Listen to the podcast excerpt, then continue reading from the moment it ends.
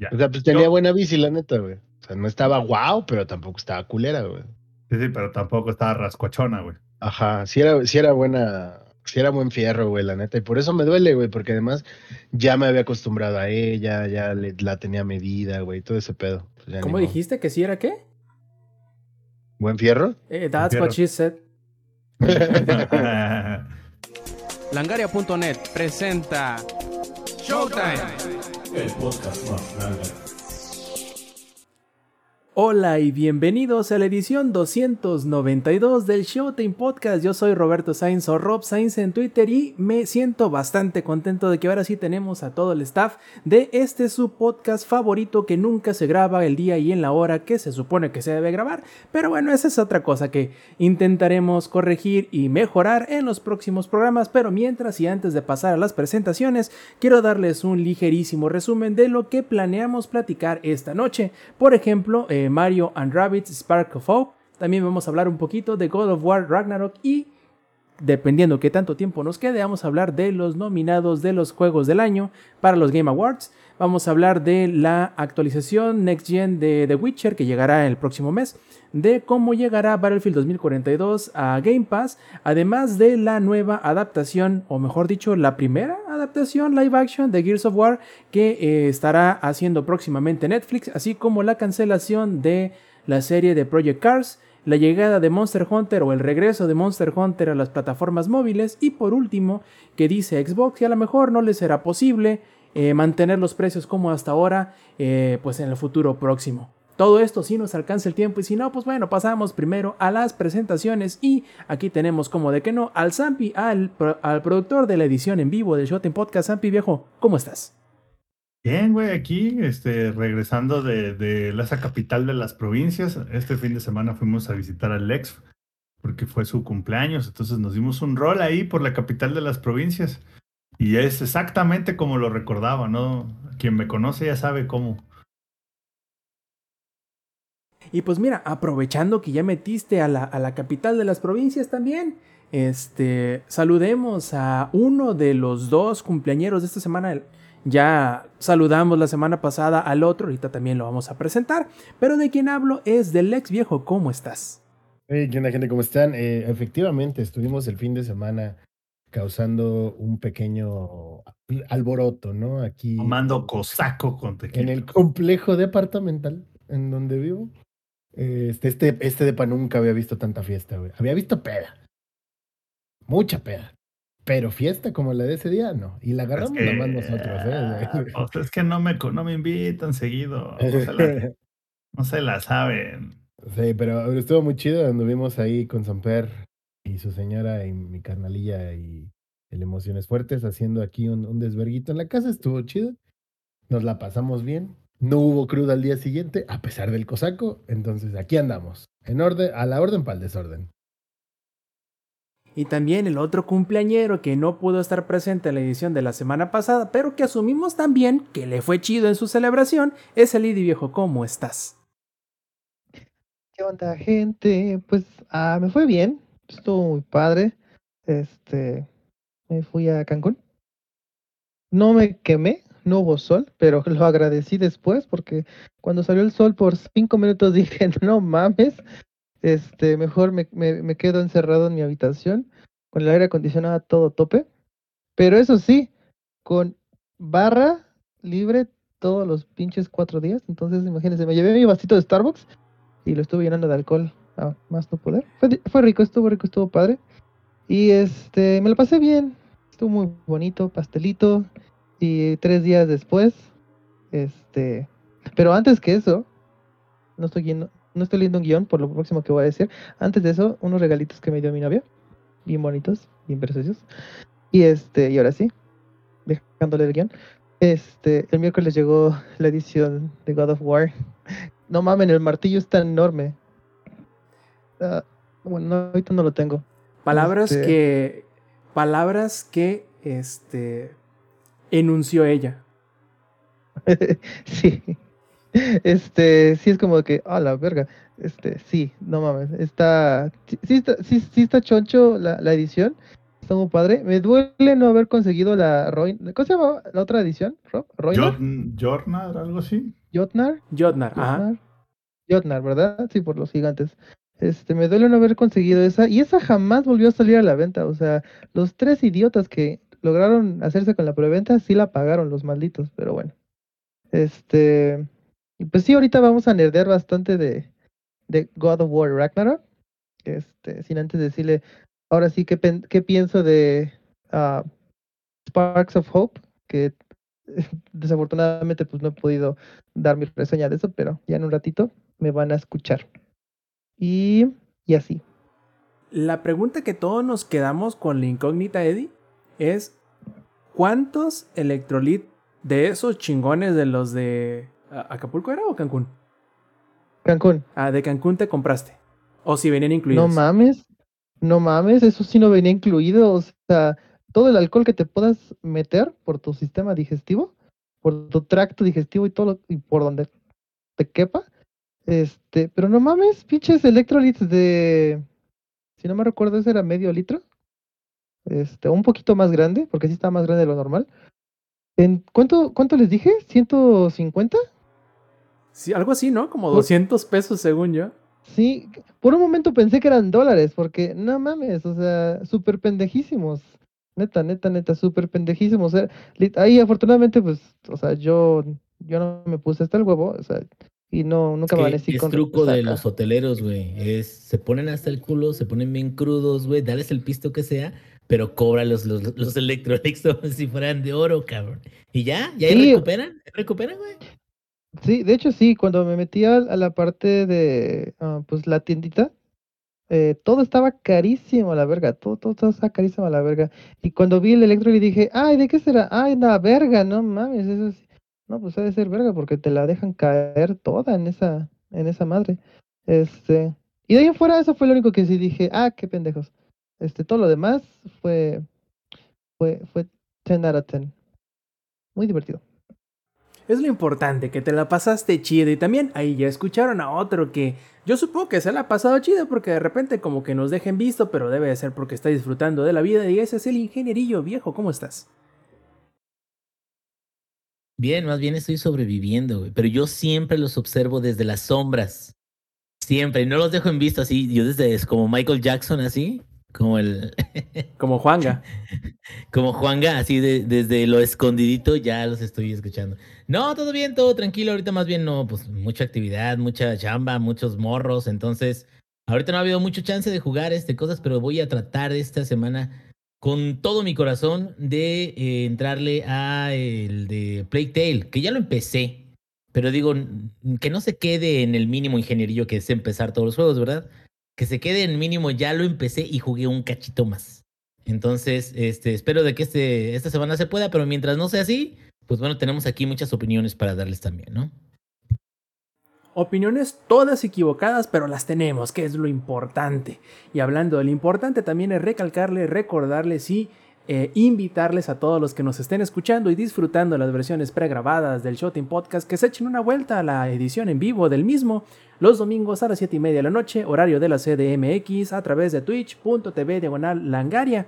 Y además, si quieren enterarse de todos los cambios de horario y de día y de todo lo demás de grabación, además de seguirnos en nuestras redes sociales, pueden encontrar todos esos enlaces en langaria.net diagonal enlaces. Empecemos entonces, plebes. Según yo no me hizo falta ninguna presentación y de ser así, vamos al primer juego que como Eddie ya estaba adelantando, es Mario Plus Rabbids Sparks of Hope, que eh, vamos, Eddie, a mí se me hace bien curioso porque ambos juegos que vamos a hablar hoy eh, son obviamente secuelas de un, eh, digamos, título que cambió bastante o que sorprendió a muchos en el caso, por ejemplo, de Mario and Rabbids, el hecho de que nadie se esperaba un XCOM-like, pero con personajes de los Rabbids y de personajes de Nintendo hecho por Ubisoft.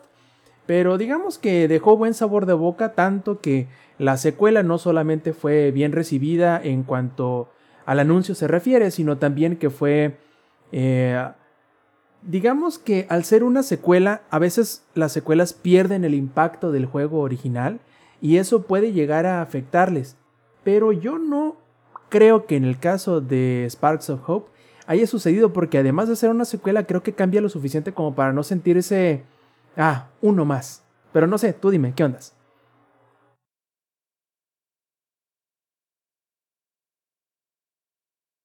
Pero quitándose el mute.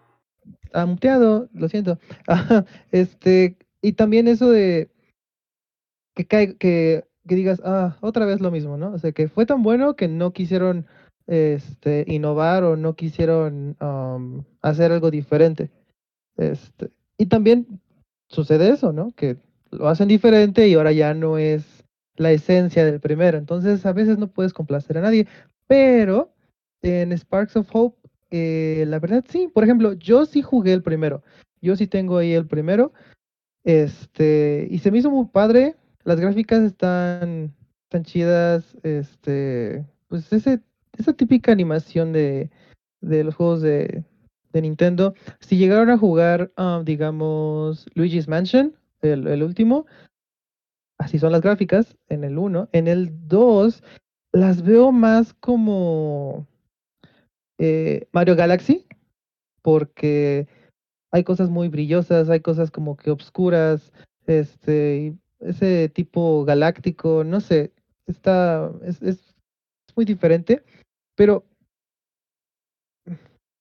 más que nada, Sparks of Hope se, se, se resume como en, ok, ¿a dónde podemos ir que no han ido los, los conejos? Ah, pues al espacio. Y no al espacio precisamente, sino que a este interdimensional, este mente hablando. O sea que se fueron a todas partes. ¿Me estás diciendo que Sparks of Hope es, es una mejor película de multiverso que la de Doctor Strange? de hecho, es que, es que si conocieras las, este, la, la versión de, de los Rabbits, de, de Peach, de Mario, de Luigi, este, no, del, del- de Peach específicamente, es, es tan estúpida, eh, pero es tan divertido. Por ejemplo, hablando de la historia, pues no hay, no hay mucho que decir, o sea, tampoco vamos a estar pidiéndole tanta historia. Más que nada, eh, en esa parte es más los chistes que, seamos sinceros, si no les gustan los rabbits de Rayman, no toquen el juego. No lo compren, no nada, porque es muchísima de esa sátira, es muchísima de esa estupidez. Y a mí, a mí siempre me gustó, o sea, Son como Minions, ¿no? eh, pues sí, de hecho sí. O sea, pero- no Es sé qué fue lo que iba a primero, decir, si ¿eh? los Minions o los Rabbits. No sé qué fue Los primero, la verdad. Rabbids, creo. Porque los Rabbits tienen desde el Wii. Entonces, tienen desde... ¿El Wii en qué año salió? ¿2005? No. No sé qué fecha salió. No, 2007, 2006. Este... A ver, déjame buscar. Rayman Raving Rabbits. La pelea con la papaya. Sí, aquí está. Rayman Raving Rabbits. Tener. Salió en el 2006. No hacen Su chistes madre. así de, de, de pedos, güey, de... O sea, de ese humor, de ese humor que te quedas... ah. O sea, es bueno y para los niños les gusta mucho, pero como que te quedas ya después de un rato te quedas, ya, güey, bájale tantito. Pues no tanto, no, no es así de que, ah, un pedo, no, o sea, es, ay, es, es, es muy curioso, deberían de, me gustaría encontrar trailers y videos de, eso y mostrárselos más que nada de lo que hablo, pero es que si han jugado antes los juegos de los, de los Rabbits, entenderán qué tipo de humor tienen, o sea, es un humor muy estúpido, pero no a ese estúpido de que, ah, un pedo, no, o sea, eh, es más sátira. Am, entonces, si logran pasar ese, ese pequeño candado este, y toleran a los rabbits, eh, ya están del otro lado. Ah, dentro del juego eh, lo evolucionaron. Antes era ah, como, ¿cómo me habías dicho, Rob? Ex, como XCOM. Sí, ¿no? Este, que se mueven por turnos y el momento que te mueves te estacionas al personaje, disparas desde ahí. Ahora no, ahora no es este, ahora tienen como que una cierta libertad de posicionarse donde tú quieras.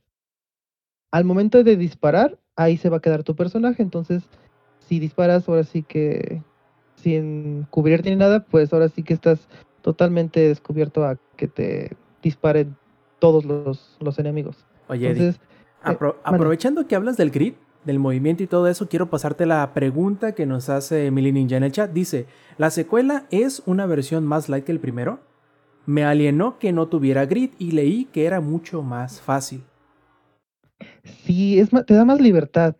El grid para mí, sí, me, a mí sí me estresaba, porque era de, lo movía ahí y si ya te, ya te chingabas, o sea, movías a tu persona. Es como ajedrez, juega, juega, pero empieza jugada y movida, pues ya no, no, no puedes regresarte. En cambio, este, literal, puedes estarte moviendo poco a poco a los personajes uno por uno, pero hasta que, hasta que este, golpeas o disparas o lo que sea, o bueno, golpear o atacar, digámoslo así, atacar. Hasta el momento que atacas es cuando tu personaje hace lock en esa posición. Puedes usar habilidades para modificar el campo, para um, hacerle buff a los personajes, para, para hacer heal, este, para hacer un daño en general. Ese tipo de habilidades te pueden costar un punto de habilidad para, para atacar o, o, buff, por así decirlo, este, pero todavía te puedes seguir moviendo. Entonces digamos que tu pitch está a dos cuadros enfrente, entonces te puedes acercar a ella y ya que estás en medio de todos sus personajes, usas un- una habilidad para mejorar a todos y después la regresas porque sabes que ese personaje que usas, no sé, no es bueno en esa posición, pues lo regresas y sigues haciendo tus, tus movimientos. Entonces, para mí me gustó muchísimo, muchísimo más. De hecho, me recuerda muchísimo a lo que pasó con este South Park. The Stick of Truth es así. Lo mueves a una posición y ahí se quedó. Y en el nuevo de Fractured Butthole, este, ya lo puedes mover más. Literal hicieron eso. O sea, y justamente los dos son de Ubisoft, so era, era obvio. Am, entonces, contestando a la pregunta de, de Adam, sí, se siente muchísima más libertad y me gusta muchísimo. Luego hay veces que dices, no, no voy a poder, pero después recuerdas que puedes este, navegar entre los tres personajes que, que tienes en ese momento y puedes hacer un buen de cosas, literal. O sea, te hace pensar bastante, pero no se me hace tan estresante como el, como en el anterior. Oye, Eddie, tú dirás, ¿Qué pasó? o sea, di- pregunta Adam, que él leyó, o mejor, comenta él que leyó que era más fácil. ¿Tú crees que es más fácil o tienes más flexibilidad y eso aparenta o te da, al darte más libertad de hacer cosas y de revisar y de moverte? No es que sea más fácil, sino que no es tan rígido o tan... ah, pues no, no sé de qué manera decirle, porque ves que... Sí, el- eso, flexibilidad. Sí, ya ves que los juegos regulares de estrategia táctica que se manejan por cuadrícula o cualquier tipo de, de, de- de enrejillado en el mapa, a veces son como que muy, vaya, no, no, no pun intended, son muy cuadrados en el hecho de que, que te mueves para acá y te quedas ahí parado y entonces ya le- hasta ahí te quedaste, ¿no? Entonces este al Eh. momento de permitirte mover en un área que está, ¿no? Eh, te permite a lo mejor ver otras posibilidades que quizá el estilo de juego regular o no sé cómo decirlo, tradicional de los juegos de estrategia táctica, quizá no permiten. Y eso está, está bastante chido porque bien dices tú que la primera, el primer Mario Rabbids parecía como una prueba de concepto, ¿no? Pues a ver, ¿y qué tal si esto, esto más esto y ver qué, qué tipo de juego sale? Y al ver que le salió, digamos que relativamente bien, ahora ya pudieron refinar todo lo que habían propuesto en la primera, en el primer juego y simplemente tal cual volverse locos con el concepto. Y, sí se volvieron locos. Literal te puedo decir que cada, cada, cierto tiempo, no te voy a decir que cada cuántas misiones, porque pues puede variar, pero cada cierto tiempo te empiezan a agregar nuevas cosas, este, puedes hacer más cosas, puedes, puedes este, utilizar más cosas, este, se, me hizo muy de, wow, todavía no, no termina este pedo, ¿qué pedo? Ok, está bien. Este, como que estás acostumbrado a que llegas hasta cierto punto en el juego y ya no hay más. Y eso es lo que vas a estar jugando durante todo, hasta que te aburras. Y en este no, o sea, este sí sentí que, este, am, que te estaban dando más cosas, pero seguía un poquito, se- sigue entretenido. O sea, sigue como quedándote a pensar de, no mames, ahora voy a poder hacer este combo o voy a poder hacer esto más. Por ejemplo, cada personaje es muy diferente. Ah, te puedo decir que Mario tiene dos pistolas, puede disparar dos veces. Luigi es el sniper. Este, de las cosas más rotas del mundo, este, este Luigi. Ah, Peach tiene un paraguas que hace daño frontal, pero como que extendido. O sea, es una escopeta gigante. Ah, Rabbit Peach tiene cohetes aéreos, o sea que si cuenta, si el enemigo está detrás de un muro, los cohetes van a saltar el muro. Si ahí tienes a tres, tres malos detrás de un muro, pero tienes a este Rabbit Luigi, tiene un disco de, de frisbee, lo lanza y los va a golpear a los tres por atrás. O sea, nada más es como que encuentra el ángulo. Entonces, eh, el juego antes, les explico esto porque antes de entrar a cada partida, este, o a cada, antes de cada, entrar a un encuentro, te dejan explorar el mapa al 100%. O sea, o sea, no, no, no te puedes quedar seguro que esos van a ser los cinco malos o que, te- que vas a pelear, porque luego al tercer turno este, se abre una grieta, porque les decía de las dimensiones, se abre una grieta y salen más enemigos. Entonces, lo único que puedes hacer es estudiar bien el campo. Entonces, si ves que hay este am, posiciones como que si, si tú lograste tener una posición arriba, o sea, you have the high ground, por así decirlo, pues te conviene más este Luigi, porque de un golpe literal, entre más lejos esté el personaje y más alto, más daño haces. Entonces, puedes estudiarlo y puedes hacer tus, tu, tu equipo de tres personas. Y aparte, los personajes tienen una habilidad especial. Y aparte de esa habilidad especial, también están los Sparks. De ahí el nombre de Sparks of Hope. A los Sparks, imagínense que, por contexto, Mario Galaxy, ¿se acuerdan de los Lumas? Las estrellitas con caritas bonitas y preciosas. Bueno, pues imagínense que los Rabbits hicieron algo sucio con los Lumas y salieron los Sparks. Y básicamente son esos. Los Sparks son, son Rabbit Lumas, por así decirlo. Y cada Spark tiene una habilidad especial que te da electricidad, que te da daño de fuego, agua, hielo, te hace, te hace transparente, te hace invisible, este, hace que llueva fuego. Y puedes llegar a ponerle dos habilidades o dos Sparks a cada personaje. Entonces, las posibilidades son, son, son muy, no les voy a decir que infinitas, pero las posibilidades de, de armar tu juego perfecto antes de cada partida está muy chido. Literal, está muy chido.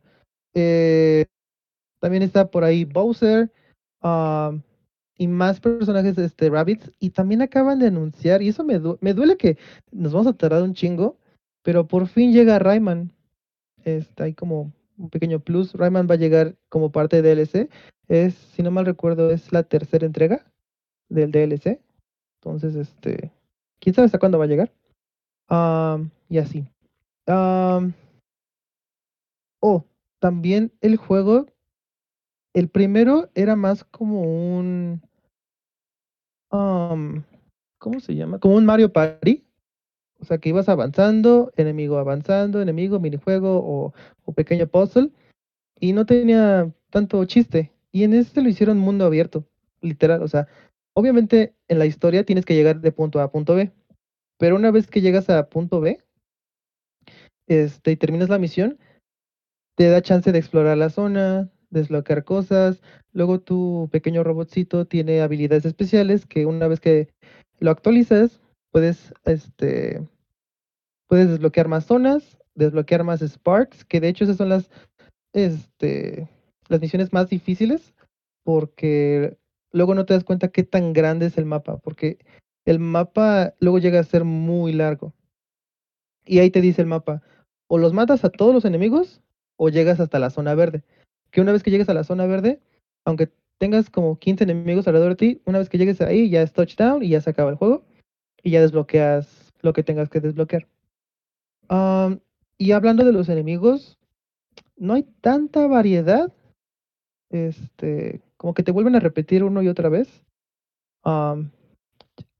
A mí sí llegó un momento que sí dije, hijos de su puta madre, sí, sí me están haciendo más pensar de lo que, de lo que deberían. Pero sí es un buen challenge. La verdad es un buen challenge. Cuando te empiezan a salir los combos, esto, cuando de repente de la nada dices, wow, ¿puedo hacer eso? Está muy chido. Este, la verdad sí lo recomiendo. El juego eh, de duración sí dura bastante. Porque te digo que luego hay unas misiones que bueno, o encuentros que sí me llego a tardar como unos 10, 15 minutos por cada uno. Y siento que eso podría ser un poquito, llegar a ser un poquito tedioso para, para algunas personas que, que quisiesen, pues no sé, algo más rápido. Pero si quieren algo de challenge, sí está muy padre. Y otra cosa es que también le pueden bajar la dificultad a las peleas. De cuenta, si te llegan a matar o llegas a perder a todos los personajes, das a le, le das repetir y ahí tiene la opción para bajar la dificultad inmediatamente a, a esa misión. Entonces, este, el juego pues es totalmente friendly para, pues es un juego de Nintendo, o sea, está abierto a, a todas las dificultades. Puede ser muy challenge o puede ser algo muy fácil. Está muy padre, la verdad, me, me agrada. Yo le doy, yo le doy, mm, es que está muy completo, Rob. ¿Cuál es? Excelente. Sí, la verdad sí me gustó muchísimo. Ahí la banderita, si no mal recuerdo, era dorada, ¿no, Rob? Ah, pues no, ahorita el color se me va, pero es, sí es la, la clasificación está más arriba. alta. Sí, la verdad es. sí, me gustó muchísimo. Me, me gustó muchísimo. Me sorprendió más que nada. Este, y las gráficas están, están hermosas, ¿eh? O sea, ah, y otra cosa que esto es ya para cerrar, la música, este, me hizo recordar los arreglos de Banjo Kazooie. I don't know why, pero Banjo Kazooie para mí es muy especial y tiene muy bonitos arreglos. Entonces, este, a mí la música me gustó muchísimo del, del juego cuando exploraba la, la zona. Entonces, este, si lo llegan a, no sé en cuánto ande estando el juego, pero si está como en mil, mil doscientos, la verdad sí vale la pena. Sí, sí le van a invertir bastante tiempo al, al juego. Oye, Si ¿y ah, sí, dale, ¿sí son? ah bueno, si son, si son este, ah, am, bueno, si llegan a tener ese tic nervioso de que hay puntos en el mapa que tienen que explorar o coleccionar, les va a agradar. Está muy padre y no... mm, llegan ahí y lo coleccionan inmediatamente, o sea, no, no tienen que hacer eh, tontería y media. Como les decía, es un juego fácil para, para todas las edades, entonces este lo van a poder coleccionar todo lo que quieran. Lo único que sí me decepcionó, y eso ya es como que muy mi pedo, es que las recompensas de Ubi Rewards son una mierda. Como siempre. Este, antes, es que, no, no, es que antes estaban chidas, porque antes las Ubi Rewards te daban ya sea un traje, te daban este, un arma o lo que sea, y ahora no. O sea, literal, nada más fue como de, este, no sé qué mamada fue, pero cuando lo vi dije, neta, no mames, neta, para esto llevo casi 10 años con esta cosa y mis puntos de Ubi Rewards para no gastarlos en pendejada de media. Digo, va, X. La verdad, eso fue lo único, todo lo demás, este, pinche juego me sorprendió. ¿Me dices, Rob? Tengo dos preguntas que hacerte y luego una que es la obligada. Las primeras dos es, eh, ya ves que comentas que no hay tanta variedad de enemigos. ¿Eso quiere decir que rápidamente encuentras como una combinación ganadora, ya sea en la alineación de los personajes que utilizas o en las habilidades que les equipas? ¿Qué crees que no? ¿Por qué? Porque aquí entra, entra en juego el mapa. Yo nunca vi dos mapas iguales. Y eso sí está cabrón. Porque hay mapas en los cuales te digo que tienes el high ground, luego no tienes el high ground y empiezas este en- a toda ve- desventaja. Luego hay mapas challenge en el que eh, tienes que destruir todas las ah, bob bombs, o sea, las, bombas con, con patitas, porque cada vez que termina un turno se te acercan y cuando se te acercan explotan y pueden explotar todas en cadena y te revientan todos los todas las explosiones en la cara. Entonces, este, lo que mantiene muy muy fresco el juego son los mapas. Te lo juro que todos los putos mapas en los cuales llegué a jugar son diferentes. Los enemigos serán iguales, este, ya sabes cómo se manejan, pero el mapa eh, te, te, te juega unas bien culeras, pero eso está padre. Y la otra pregunta acá nos hace Conformals, pregunta entonces, ¿este Rabbids es una secuela que mejora su esencia en comparación del primero? Ah, sí, sí, sí, sí, tanto gráficamente como juego, este, o sea, como ah, gameplay, este, es una mejora a leguas, te lo juro. Este, ahorita ya no les mencioné eso, pero por ejemplo, si tu personaje quiere, quieres que avance un poquito más, te acercas a tu otro compañero y en vez de hacer el salto ese, porque antes en el otro juego nada más saltabas a un punto y ya, pero este, en este puedes saltar, pero empiezas a volar. Vuelas y tú puedes colocarte donde tú quieras. O sea, te da inclusive un plus más de, de avanzar y obviamente hay personajes que cuando saltan tienen diferentes efectos en todos los personajes. Entonces, sí, es una gran mejora al- al- al 1. Y hablando de, de que es una secuela, A, ¿qué tanto necesitas haber jugado el primero para, entre comillas, entender el segundo? Y B, en dado caso de haberlo, ¿qué tan bueno es el resumen que te ponga al día para poder disfrutar del juego sin necesitar el original? No, la verdad no te en los primeros en los primeros minutos es puro es puro tutorial y este y te enseña perfectamente todo. No no no necesitas haber jugado el primero para entenderle, porque te digo, el gameplay sí es muy diferente. O sea, es en el otro estabas en muletas, en este ya estás caminando como si nada. O sea, te- lo puedo poner así, así. Y ahora la pregunta obligada, ¿qué tan jugable es en una, Sí. en una videollamada de la chamba? Sí, está muy chido porque el juego, si lo dejas, este, si lo dejas de jugar, o sea, aunque no le pongas pausa y así, el juego va a seguir igual. O sea, no te van a hacer daño, no va a pasar absolutamente nada. Eh, y obviamente estás haciendo un juego, estás haciendo una jugada, perdón, una por, por movimiento. Entonces, este, es totalmente jugable mientras hacen. No les, ojalá que no haya nadie de la chamba escuchándome, este, pero sí, yo lo hice. Este, y sí, sí se puede. No, y te Y pudiste sí. haber di- defendido ahí. Yo, yo lo ha- pudiera hacerlo, le veo la forma de cómo hacerlo, mas nunca lo he hecho. Exacto, gracias, abogado. Me retracto. Entonces, este, sí, mi respuesta es sí. Muy jugable en home office y en meetings.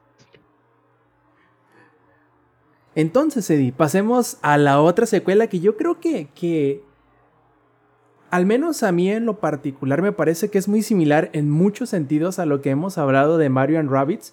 Y es este God of War Ragnarok. O sea, no es que se parezca porque sea el mismo género ni nada, sino que. Cuidado, Roberto, estás a punto de echarte encima toda la ondanada Songer, ¿eh? No, Aguado, no, no. papá. Y, y- y de hecho, Zampi, o sea, qué bueno que tú, que, que estás Te aquí. están porque- alistando las sogas, güey.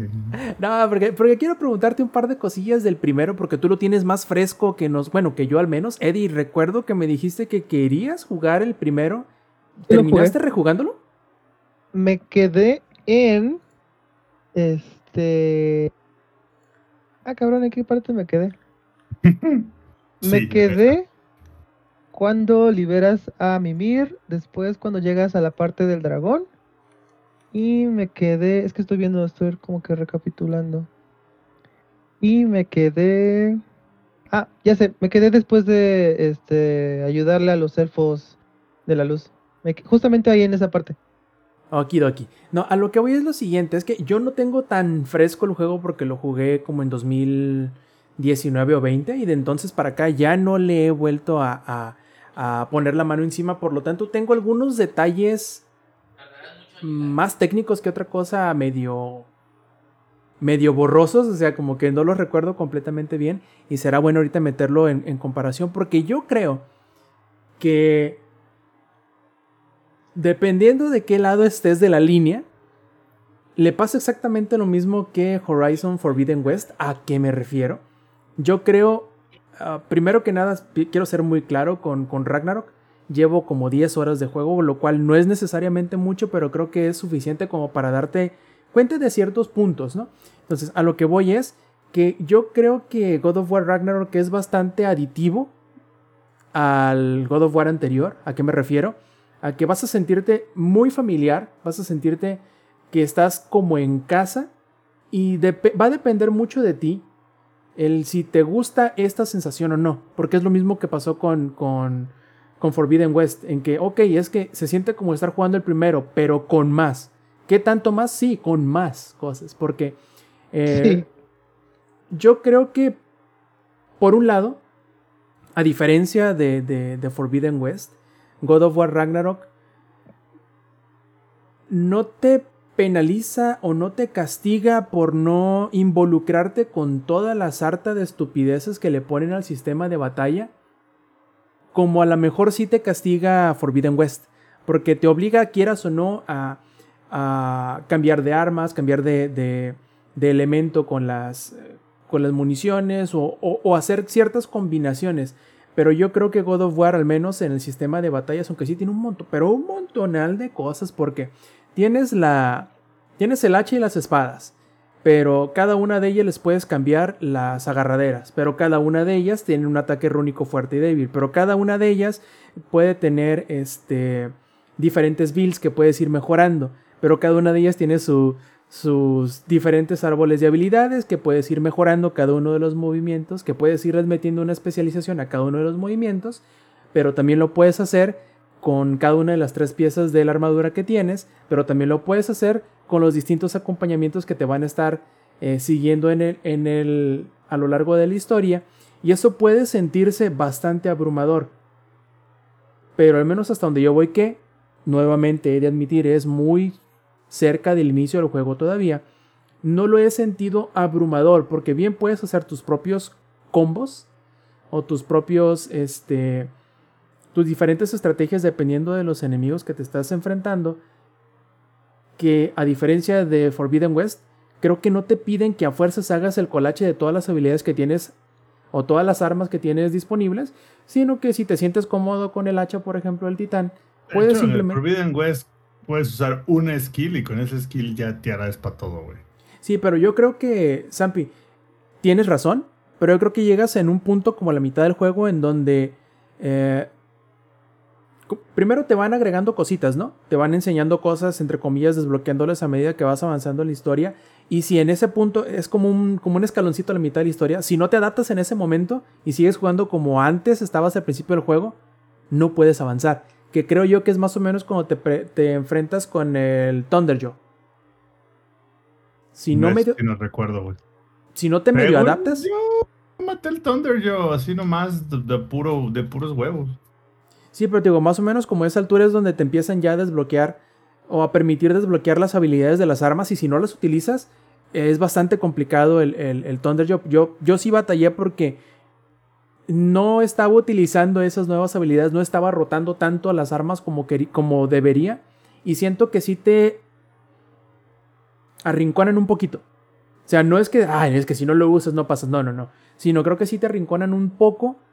A diferencia con God of War Ragnarok, que no te arrinconan de esa manera. Pero creo que si te pones bien sabroso tú y dices, es que quiero utilizar todas las, todas las armas y quiero utilizar todas las combinaciones y todas las habilidades, creo que sí puede llegar a ser un poquito abrumador. Eddie, ¿tú lo has sentido así, ya que llevas más del triple de lo que yo llevo jugando? No. Uh, ¿Por qué? Porque no sé si recuerdas en el 1, y Samper lo recordará más, que había, um, estaban tus, tus piezas de armadura y a cada pieza de armadura le podías poner como que runas o gemas Correcto. o lo que sea. Uh -huh. Dos o tres. Eso, incluso ajá, cuatro, ¿no? Dependiendo de las legendarias. Eso me dio la madre a mí. Eso no lo entendí. No. Eso de que le quitabas, le ponías era, una. Era, era bien este... sencillo, güey. Lo que necesitabas hacer era equipar el rayo láser desintegrador, llevarlo al máximo y con esa madre hacías, y hacías lo que querías, güey. Ajá, derretir a, a cual pendejo se te atraviesa. De hecho, así este... fue como, así fue como le di palenque a todos los, este, a todas las a la reina Valkyria, ¿verdad? Sí, a sí, todas, güey, sí. a todas. Y viene en corto aparte. Era, ahí les va mi rayo láser. A mí, ese sistema de habilidades, no me, no me, o sistema de, de, bueno, pues lo RPG de God of War, no me gustó para nada, nunca le entendí y pues creo que por eso a mí sí me daban en la madre las Valkyrias así, y nunca me gustó. El y este... nunca, este nunca, leyó el instructivo, güey. No, no, no quise leerlo. Porque dije, somos no. hombres o payasos, no andamos para, para leer instructivos, Zampi. Exacto. No, este... pero yo sí, yo, Yo, de hecho, yo cuando desbloqueé el rayo láser, que lo desbloqueas en una, en una misión secundaria, lo equipé, derretí uno de estos gigantes estos que salen como de tierra y dije, ok, esto será lo que usaré de ahora en adelante. Gracias. Sí, está, está, pues es que, ah, por ejemplo, ahí Samper lo que hizo fue crear un un build alrededor del rayo láser y pues eso le sirvió y literal, esa madre derretía este, lo que quisieses. Entonces, am, yo en el God of War original, digámosle God of War y Ragnarok, ¿va? Ok. En God of War no, no le caché la onda, no supe qué hacer y pues la verdad mis builds ahí estaban bien de la verga. Y este, y nunca me gustó, nunca me agradó. En cambio, en Ragnarok, yo encontré un build y ya me casé con ese build.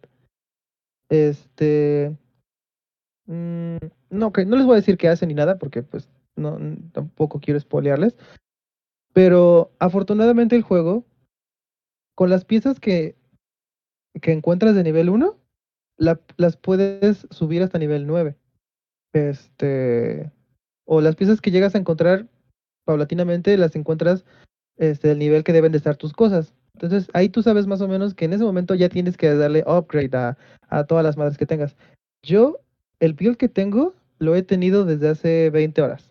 Y no me he cansado de ese porque ese build, este, Sirve para todo, ¿no? me sirve, sí, la verdad sí, porque li- no quiero decir que mi build es este un este glass cannon, No quiero Pero decir si que soy impresionantemente bueno, pero siga mi build. pero si me golpean me muero. pero si esquivo me la super hiper mega pelaron. Y también el parry. Eso, ah, eso eso sí mi- está eso chido. mismo hice yo en el anterior, güey. O sea, si está muerto, no necesitas vida, güey. Exacto. Entonces, am, eso puedo decir de este God of War, porque en el otro cambiaba las armaduras como si nada, eh, X no me... mm, Se me hacían X, la verdad. Pero en este, las armaduras, más que nada las piezas de los brazos y el de... ¿Qué parte es? Waist, el de la cintura. Esas dos partes, cuando las unes, te da un, un buff especial, una habilidad especial. Entonces yo tengo dos piezas que encontré, porque esas no las creas, las encuentras. Entonces, cuando encontré la primera parte, dijo, dije, no mames, tengo que encontrar la otra, y la encontré afortunadamente. Y de ahí me quedé. Este, entonces, am, sí, para mí me gustó muchísimo más eso. Se me hace, mm, por ejemplo, ahorita alcanzamos a ver, por ejemplo, en armas. Ah, ¿cómo, cómo puedo explicarlo? La, el arma de Leviatán tiene su. El hacha. eh, bueno, el, el hacha, la parte de abajo, el mango, o bueno, no es ni siquiera el mango, ¿cómo se diría? La parte de abajo. La Pues, pera. esa madre. Este, es lo único que puedes, que es lo único que puedes cambiar y eso es lo que te El- sube. Donde lo agarras, esa- ¿no? El- el- Ajá. Pero la parte hasta bajito. Este. La punta del mango. Ándale, la punta del mango, esa madre. Este, es la única cosa, que- es la única cosa que puedes cambiar del, Oye, de las armas, el Pero, mango. ¿qué? ¿cómo se llama en inglés esa parte? Ah, ¿no? No, se llama grip, el pommel. grip. El grip, o pommel, ándale, ¿Y en también. español cómo crees que se llama? Ni puta idea. Es el pomo. ¿Neta? ¿Sí? No digas esas palabras que vas a antojar a- al público que tenemos. Yo conozco otros pomos, güey.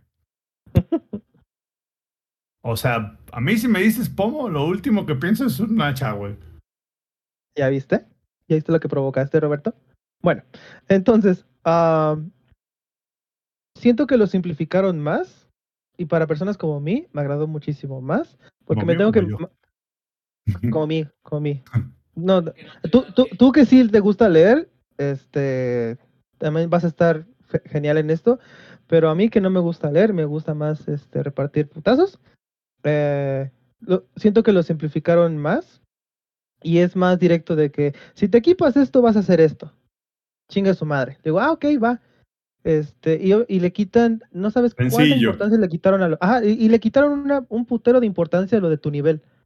Porque el nivel te lo dejaban ahí en medio, ahí para que dijeras, no mames, eres nivel 5. Fíjate que en el, en el 1, o bueno, el de 2018, el tema del nivel lo usaba más como para decirte qué áreas ya podías ir y qué áreas no. Pero en realidad nunca tuvo algo así. Bueno, que yo recuerde, y eso que lo jugué hace poco. Yo ni, yo ni me acuerdo de haber revisado qué nivel era, güey. Exacto. Y el juego te lo marcaba muy, muy enfático de que eres nivel 5, güey. Y si le pones esta piedrita, vas a ser nivel 6. Pero si le pones esta otra, vas a bajar a nivel 4. Entonces, lo que hicieron fue dejar a la verga el nivel hasta lo más lejos, hasta lo más que te vale madre, hasta allá. Y eso fue lo mejor que pudieron haber hecho. Y se me hizo algo muy sencillo este, y fácil de digerir. Y no sabes qué puta diversión me estoy llevando con, con el build que llevo ahorita. Y que increíblemente, eh, bueno, es que no puedo mencionar más, pero aparte de, de tus armaduras, vas a llegar a tener más cosas que también va a amplificar tu, tu build, por así decirlo. Pero obviamente esto es cuando ya estás a un nivel más allá, o sea, no te van a dejar caer todas las cosas en las primeras 10 horas. De hecho, te lo pongo así que, eh, pues llevo ya 30 horas y el juego me sigue desbloqueando cosas o habilidades para, para este, para el pinche Kratos. O sea, neta, no sé cuándo se va a acabar este juego, no veo el final. Eso también, eh, perdona, es que digo, como traigo más fresco, eso también lo hicieron en el anterior, güey. De hecho, en el anterior, de las últimas habilidades las desbloqueabas ya como pinches dos horas del endgame, güey. O sea, muy, muy, muy tarde, güey. Pues este sigue eso, eso mismo y pues yo feliz. La verdad, yo feliz. A ver, plebes, sáquenme ustedes de la duda porque yo me acuerdo que cuando salió el, el God of War de 2018, uno de los comentarios, porque no necesariamente eran quejas, ¿no? Pero uno de los comentarios más recurrentes que yo me tocaba escuchar y que creo que hasta cierto punto era cierto o, tenían razón en, en, hacer ese comentario, era, se tardan mucho en soltarte las riendas en el sistema de batalla, o sea, en el original. Porque sí es cierto, al principio no te permitían mejorar la, el hacha ni ni comprar habilidades, sino hasta que llegas con Brock, que es como, ¿qué será? ¿7, 8 horas dentro del juego más o menos? O menos. Y, y yo creo que, que el motivo era porque tenías que acostumbrarte o tenías que darte cuenta y inconsciente y conscientemente de que el sistema de batalla era muy diferente a lo que habías jugado en los anteriores God of War. Yo creo que, Eddie, ahí tú me podrás decir más claramente eh, si sentiste el cambio porque se nota a leguas que aunque sí te tienen seccionado o escalonado las habilidades que puedes comprar para las armas de Kratos, ya te permiten diversificarte desde prácticamente el, minuto uno. Sí, no, porque, porque ya tienes, este, perdón si te corté ahí, pero es que ya tienes aquí, ya, tienes eh, el hacha y ya tienes las espadas.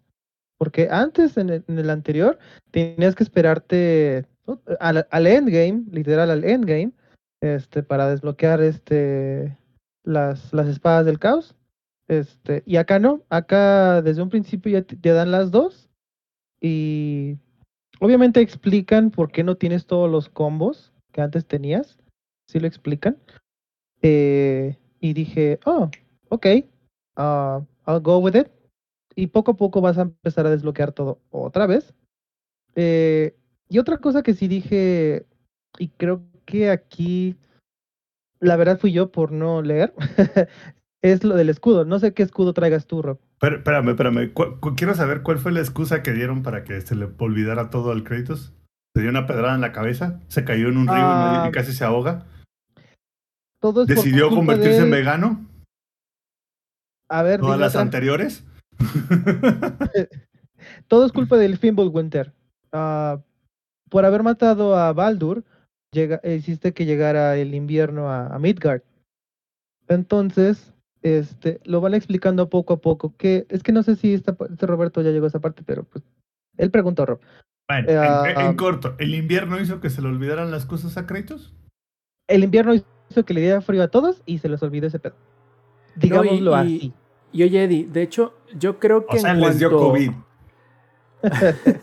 Pero sabes tú... Y se les empezaron a olvidar ciertas cosas. ¿Sabes tú, Zampi, que, que Eddie tiene razón en lo que comenta, pero es más que nada para explicarte el motivo del por qué A, no puedes utilizar el puente de, del Bifrost y B, por qué muchos de los métodos de de teletransportación que utilizaba en el primero ya no están disponibles desde el inicio del- del- del- de la secuela. Y es esa precisamente que se, se puso patas para arriba el mundo debido al, al, al Fimbulwinter y por eso es ahora. Hasta donde yo voy al Bueno, menos... pero, pero, pero Ujú. una cosa es, por esas razones, Ajá. se, como que valió madres ciertas cosas del mundo, pero por esa razón, así que le dio frío y, y ya se, la, se lo olvidó todo al Kratos, no manches, José Luis. Para allá voy, para allá voy. Justamente es, lo, es al, el punto que iba a tratar. No sé a dónde va el Eddie si en algún momento lo dicen abiertamente, pero yo asumo que el hecho de que entre comillas Kratos no tenga todos sus movimientos a como tú los tenías en el juego anterior es porque pasaron como cuatro años en donde Kratos no ha tirado un solo chingazo. Entonces no es necesario, yo, yo así lo interpreté, que no necesariamente es que se le hayan olvidado, sino que como no, como no ha luchado en serio, por decirlo así, en tanto tiempo, su cuerpo todavía no lo recuerda. Y a medida que vas ganando puntos de experiencia, ya vas volviendo a desbloquear algunas de las... Porque los movimientos son muy similares, pero aún así a los combos son diferentes, la forma en cómo interactúan entre sí el, el hacha con, la, con las espadas. Yo creo que ese es el motivo, te digo, pero como no lo han dicho abiertamente hasta donde yo voy, no sé si esa es la explicación que den o simplemente no lo digan ah, de una manera directa, pero yo creo que eso es porque te dan a entender, pues o sea, Kratos desde el inicio del, del juego, que podemos pasar ahora sí a la historia, Kratos desde el inicio, desde el inicio de Ragnarok, él está muy, ¿cómo decirlo? Renuente a entrar a, la, a, a conflicto. De hecho, él, es, él trata de, de todo, hacer todo lo posible por mantenerse a como hasta ahora han estado en el juego. O sea, de cómo terminó el anterior y hasta donde tú tomas el control o tú te enteras de... de, de- sí, pues tal cual entras en la historia, eh, pasa mucho tiempo. Alguien cállelo. Pa- pasa mucho tiempo. Entonces, este. Él quiere continuar así porque quiere mantener seguro a Atreus. Porque quieras o no, pues tienen las. eh, las protecciones mágicas que, que pusieron en Midgard. Y por eso no ha sido posible que le. que los ataquen. En pocas palabras, ahí ninguno de los Aesir, entre ellos. Este. Odin y Thor. Entonces, te digo. Según yo, no lo dicen de manera clara el motivo del por qué, entre comillas, Kratos no tiene los mismos movimientos que, en el juego anterior. Pero al menos yo creo que sí te dan los suficientes argumentos en la historia y en el setting que te dices, ah, ok, creo que es por esto. O sea, como que no. Yo sé que a lo mejor pueda no ser suficiente el, el- el- la excusa, por decirlo de esa manera, del por qué a Kratos se le olvidó cómo tirar un golpe que ya sabía hacer. Pero creo que al menos tiene lógica. O sea, no, no lo hacen Ahí como el. Ajá, Eddie. Ajá. Ah, En eso, este, no puedo negar ni confirmar nada, pero lo único que voy a decir es que toda esa magia que perdieron, algo sucede. Y se los digo, el juego lo explica en, en esas conversaciones cuando llegas a punto A, punto B, siempre hay alguien que dice, oye, pero ¿qué pasa con así? Y lo van a explicar, este, y dices, oh, sí es cierto, tienes razón. Entonces, este. el juego no te, no te lo explica como en cinemáticas o cosas así, sino que poco a poco te empieza a dar la información, te empieza a, a contar la historia de qué fue lo que pasó. Porque sí, hubo un lapso, no, no sé si dicen cuántos años, pero creo que es bastante obvio. Ven a Atreus que en uno está joven, perdón, está, es un niño, o sea, como de que 12, 13 años, y en el juego de Ragnarok ya es, ya es este un pinche puberto. Entonces, obviamente pasaron este, pasaron sus años, como dice Roberto. En este tiempo no pasó Oh, absolutamente ya no, nada. ya, más ya que- no es boy. No, sí le sigue diciendo boy, pero este, ahora Atreus ya le responde father, o sea, ya, ya, ya, ya le están saliendo pelos al El, el- el Atreus le responde, llevas, llevas dos años diciendo que vienes y no llegas. No mames, le responde, pero se pone bien pendejo. No, está, está bien cura. Por- porque a mí No, me da mucha risa, vi- Eddie. Digo, a mí me da mucha risa una de las conversaciones que tiene al principio, en el primero de los, de los escenarios en los cuales te abren ya, entre comillas, el, el- el mundo abierto. en donde le pregunta a Atreus a, a, a Kratos que si así se comportaba con, con su mamá, con, con, con Faye. Le dice, ¿y qué? Nomás le decías, mujer, voy a ir a casar. ¿Y ya? Y, y le dice Kratos, este, ah, pues más o menos, pero ella era la buena para casar, dice. Ajá. Luego hay veces que sí le contesta de más y dije, la verga cabrón, te van a mandar a, a este, ¿cómo, se llama? ¿Hell qué? Sí, así- Hell, así nada más. Si no Te fuera tu papá, si no fuera cabrón. su hijo, cabrón. No mames, te, te Así de, hubieran mira, dejado como a Por- por- por- Poseidón por- o como Por, por menos han quemado el Olimpo, dice. por menos contestaciones, este, te, te anda, te andan quitando, te, te anda desvalijando el pinche Kratos, porque el Kratos sí se le conoce por el matador de, de dioses, pero también para quitarte todas tus pertenencias. El Sí, cabrón sí porque, es de porque Catepec. aparte, bueno, para los que jugaron los, los, los God of War los primeros, al Kratos le encantaba así de no solo matarte, güey, sino el Kratos era así como, te voy a deshojar, güey, o sea, Pregúntenle Te a Se Hércules, veía ¿no? con te voy, a dejar, te- te voy a dejar irreconocible, cabrón. Ah, como dejó a Poseidón, a Hércules, a Ilios. No, a Helio- Ilios, este, hasta se llevó su cabeza. Pero bueno, ah, en cuanto a la historia, tal vez yo llegué en un punto que sí dije, ¿por qué eso? ¿Quiénes son? ¿Por qué? No, I don't like it. Eso se, hubiera cortado. No sé. Eso hubiera sido como que una historia de que, ah, ok, esos pendejos hicieron eso en el background. Eso, es- este ha sido el, único lapso de media hora que sí dije, "Meh", pero todo lo demás me ha tenido al borde de mi pinche sillón. Este, y más los, los primeros 15 minutos sí dije, ah, chinguen a su madre, y sí lloré. Este, si tienen perritos, lo entenderán. Ah, después de eso, sí, como que la forma en que termina el primer God of War, que es Thor tocando tu puerta, y que lo vuelvas a ver acá, pero ahora sí que digas, verga, ahora sí no va a ser un continuo, ahora es como que ahorita va a suceder, dices, su puta madre. Y aparte, ejemplo, y- a y, mí- aparte este no es el, el Thor de Disney, güey. No, güey, no mames, este Este Thor, está bien pasado de pistola, No. güey. este Thor o te, o te aplasta o te come. No, no mames. Pero este, es que así, así es, es más o menos el, el Thor real, güey, no, no, no el de Ajá. Disney. Sí, sí, sí, o sea, y justamente vamos a pasar ahora al diseño de personajes.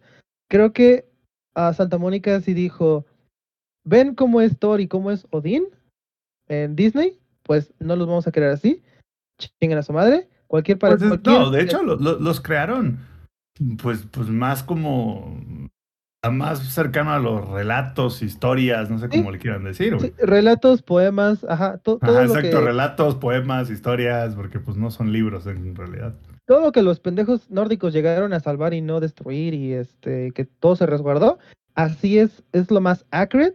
Y de hecho, Mimir en el primer juego siempre lo estuvo mencionando, that fat bastard o that fat cover o lo que sea.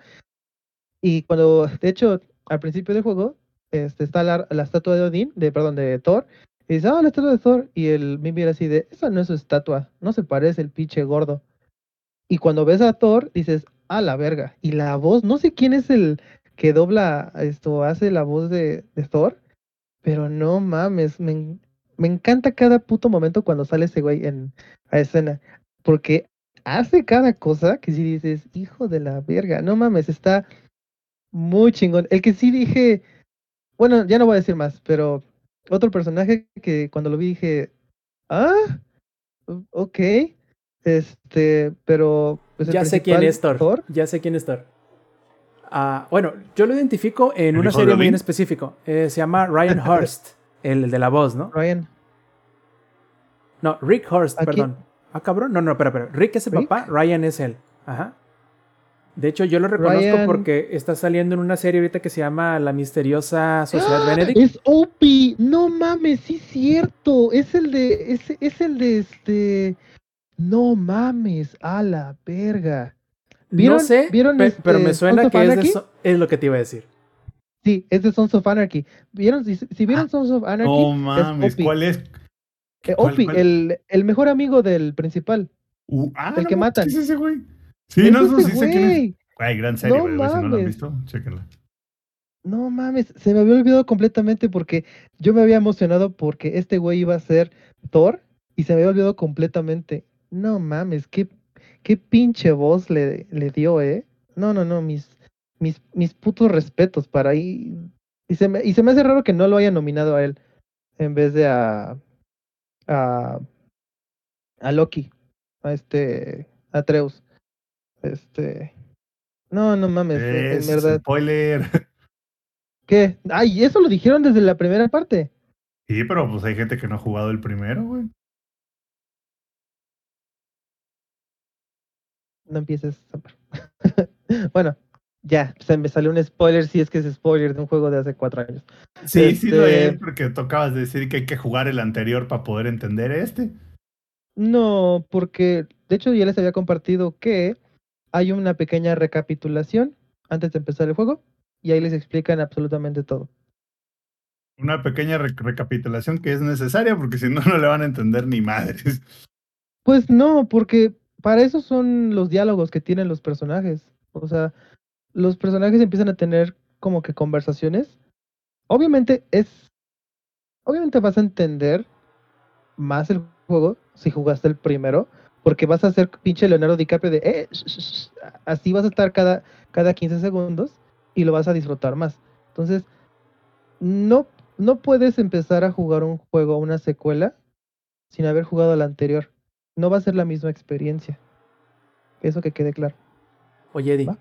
hablando, ¿qué pasó? hablando de, y siendo que lo metiste a colación, se me hace que con Ragnarok hicieron o sucedió coincidentalmente lo mismo que pasó con Forbidden West, en donde ahora,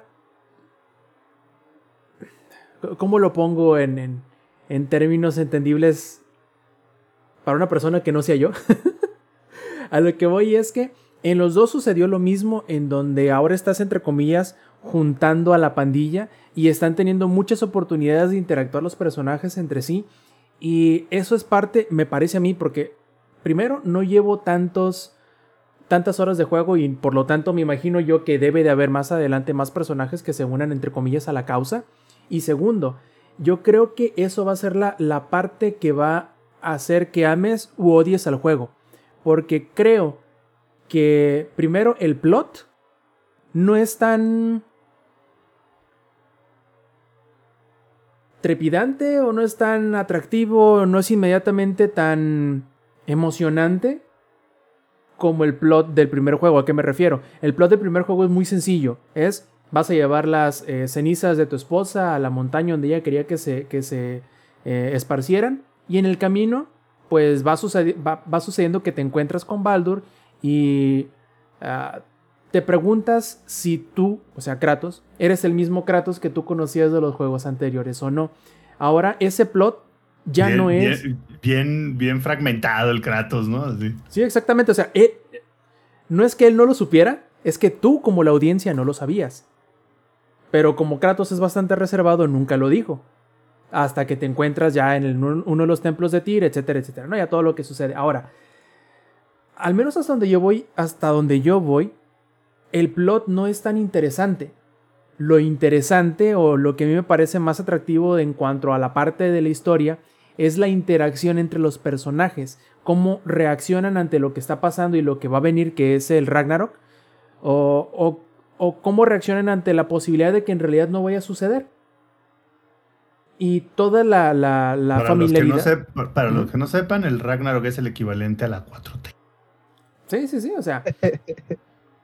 la cosa es, yo creo que ahí se va a dividir, ¿no? El, se, va a dividir el, el, el, parteaguas, o va a ser el parteaguas en donde si tú lo, lo, lo disfrutas o no, porque yo creo que los que disfrutaron precisamente la manera en cómo se contó la historia del primero, puede que no disfruten la historia del segundo por eso, porque si te fijas, Eddie, tú que ya llevas más horas de juego con el segundo, creo que lleva muchísima más interacción entre personajes y no necesariamente y solamente entre Kratos y Atreus en el segundo. Entonces, dependes más de que te parezca atractivo o interesante el personaje con el cual están interactuando o cómo empiezan a rebotar los diálogos entre sí los distintos acompañantes de la historia a que ir descubriendo pues qué es Kratos y si es el Kratos que ya sabíamos o no o cómo llegó ahí o qué está haciendo.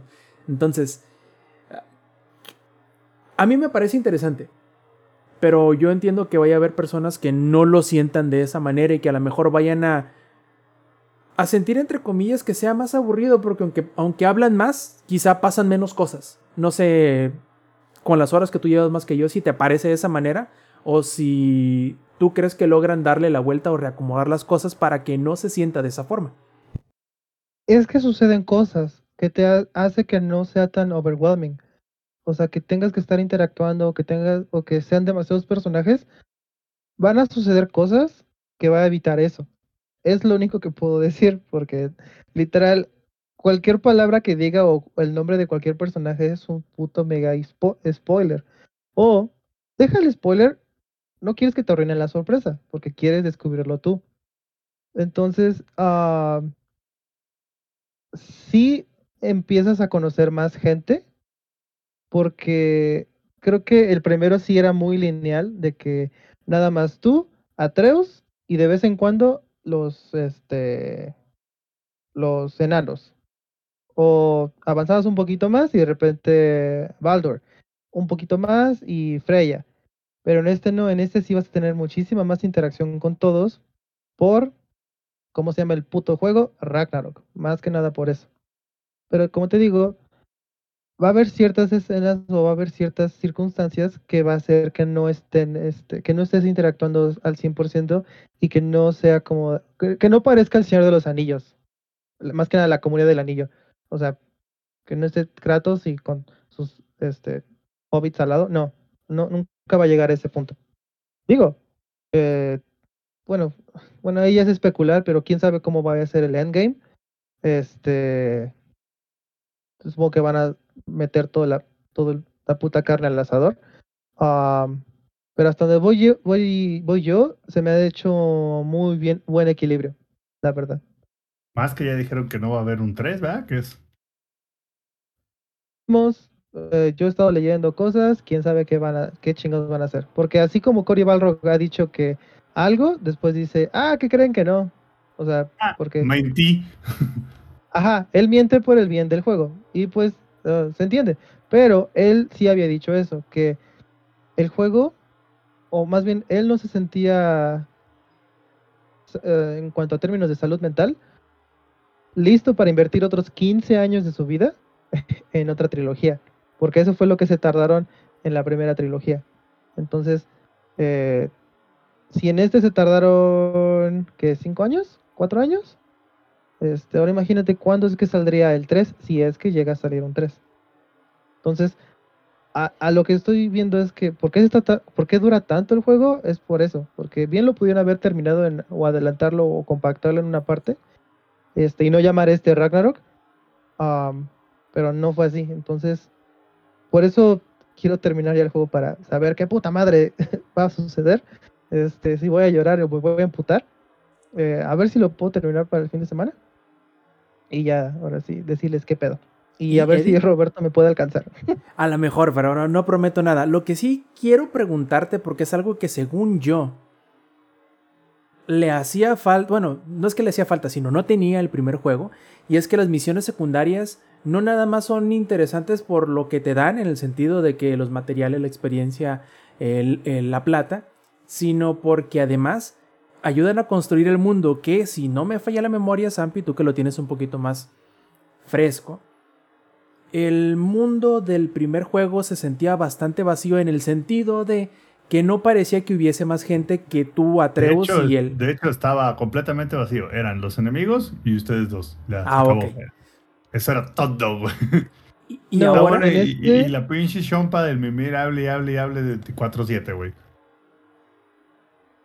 Justamente, y yo creo que las, las misiones secundarias, Eddie, en este juego hicieron lo inteligente, que es lo mismo que yo les aplaudí con Forbidden West, que es decir, ok, las misiones secundarias no nomás son A, para darte más material y experiencia y eso, B, para aumentarle las horas de juego que le vas a invertir, sino que además C, le ayudan a construir el mundo, están interesantes.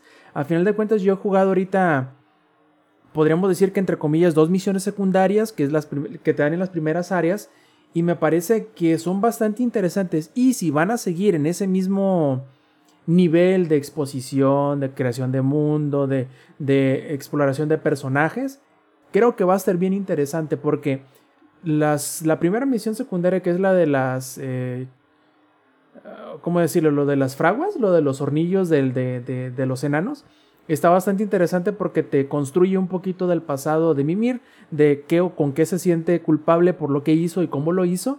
Y de este y además te da un poquito de perspectiva sobre el mundo, lo que sufrieron los enanos y por qué lo sufrieron. Y está bien interesante. Entonces, si todas las misiones secundarias van a seguir este mismo este ritmo o este mismo eh, fórmula, creo que va a, ayudar, va a ayudar a que A, el juego se te haga más largo, pero no nada más por hacerte largo, sino porque va a ser algo interesante de ver. Eddie, ¿ha sido así? Te podría decir, te podría decir que sí y no. Hay de misiones a misiones, pero te podré decir, no, es que hay algunas, no, de repente me encuentro una que digo, no, te podré decir sí o no, o todo lo contrario. Pero la verdad, eh, misión que hagas, eh, más que nada es dependiendo de quién venga la misión. Por ejemplo, si la misión viene de, como decías, de Mimir, ¿cuánto tiempo te tardas en la misión? ¿Te tardas de que como unas dos horas? Depende, porque hice la de la, la de la ballena y la de los hornos. Y la de la ballena me tomó como 40 minutos, entre 30 y 40 minutos. Y la otra que eran tres separadas sí me tomó como entre una hora y media más o menos. Y eso es lo que va. A veces, a mí, lo que yo he llegado a notar es que un personaje secundario te da una misión de que le hagas un favor. Este, y cuando vas a ese punto, técnicamente como que alguien más te pide otra misión, pero es un personaje terciario. Y haces esa misión y dices, ah, ok, está chida, pero la, la chida y la importante es la otra. O sea, la que tiene la historia es la del personaje secundario, pero la que tiene el contenido o que le da un plus al contenido es las misiones extras, por así decirlo. ¿Me explico? O sea, tienen esa profundidad para el personaje secundario y te dan ese contenido para para el personaje extra que, te, que también te dio esa, esa misión o que te encontraste, por, así decirlo. Entonces, sí, la verdad no me, no me he topado, la verdad, con ninguna. Por ejemplo, ahorita este, se supone que ya me iba a ir a otra parte, pero el puto juego me desbloqueó otra zona y este y, ya estoy atrapado aquí. Este, porque atrapada. Está, está muy interesante este, esta mamada. Entonces, este, sí, uh, le hicieron como Horizon. Este, que las misiones secundarias, la verdad, yo siento que son un must porque te expande el lore del juego, te da un poquito de trasfondo de que qué fue lo que pasó con esa persona antes de que tú llegaras o por qué quedaron así. Por ejemplo, explican muchísimo por qué Mimir se atormenta muchísimo, por qué tiene tantos arrepentimientos, que eso nunca lo marcaron en el primero y en este lo marcan muchísimo y eh, lo explican. O sea, explican qué pedo con la vida, por qué Mimir quedó ahí o, o por qué Mimir es Mimir. ¿Me explico? A Mimir. Entonces, este. Ya. Las misiones secundarias son, son 10, la verdad. Ahora, Eddie, la, última pregunta antes de, de, la obligada es: ¿haremos un, un double dip con God of War la próxima semana? ¿O tú crees que con lo que ya platicamos ahorita es suficiente como para decir, sí, es un excelente, o es un bueno, o es un XYZ? Creo que sí tenemos que decirlo, mínimo, o mínimo como que unos comentarios al final, porque están elevando tanto esto para ver, para, para llegar a un final mamoncísimo. Entonces, yo sí me gustaría decir como que mis final, o sea, si fue tanto pedo para algo cabrón o fue tanto pedo para cagar aguado, por así decirlo. Entonces, sí me gustaría tener unos últimos comentarios. Un double D, perfecto. Y lo que sí quisiera preguntarte es, ¿tú crees o, o tú resientes el hecho de que a grandes rasgos, yo sé que no es así, pero a grandes rasgos y similar a como sucedió con Forbidden West, se sienta más como una expansión con gráficos en ultra que un juego nuevo, o sea que que sufra por no tener el factor sorpresa que tuvo el God of War de 2018. Pero ¿cómo factor sorpresa? ¿Cuál es el factor sorpresa? Pues que el God of War de 2018 era tan diferente y que eh, parte de su identidad no solamente era, el- como les decía hace rato, de preguntar, hacernos que nos preguntáramos, ¿este es el mismo Kratos que conozco? ¿Viene de donde mismo? ¿Es el mismo que he jugado por 4, 5, 6 juegos? Sino que el, el- el- el sistema de combate era diferente, el arma era distinta y venías acompañado, era el hijo. Entonces ya ves que era todo como no saber si era, si era o si venía de lo que ya conocías. El hijo Era del par- papá. Así es, era parte de la experiencia, pues el hecho de tenerte en ascuas o tenerte preguntándote todo el tiempo, ah, obviamente hasta, hasta que se aclare el asunto, y ahora es, entre comillas, más de lo mismo. ¿Tú si- resientes el hecho de que sea, entre comillas, más de lo mismo, que sea una secuela más? No. Es que, o sea, yo, yo no te podría dar un punto de vista tan, ah, tan, sin ser tan fanboy, porque a mí, pues, me atrapó muchísimo el, el primero y, y God of War fue la razón por la cual me compré un Play. Este, entonces, no te podría ser tan objetivo. Pero no sé si está bien mi comparación. Pero también, ¿qué pasó con God of War 2 y God of War 3? Ahí tal vez hubo un salto gráfico cabrón, pero el modo de juego era igual. Y en este caso, pues, sí es diferente. am, o sea, es lo mismo, pero no es igual. Este, entonces, híjole, ahí sí no te podría responder bien, Rob, pero yo no lo siento así. O sea, sí se ve muy, muy, am, muy parecido, pero siento que en cuanto a lo gráfico, sí es, sí es day and night a comparación del otro. Este sí se ve muy, muy, muy cabrón. Pero, y así, no. mm, No, Robcito. No te podría dar una buena respuesta yo.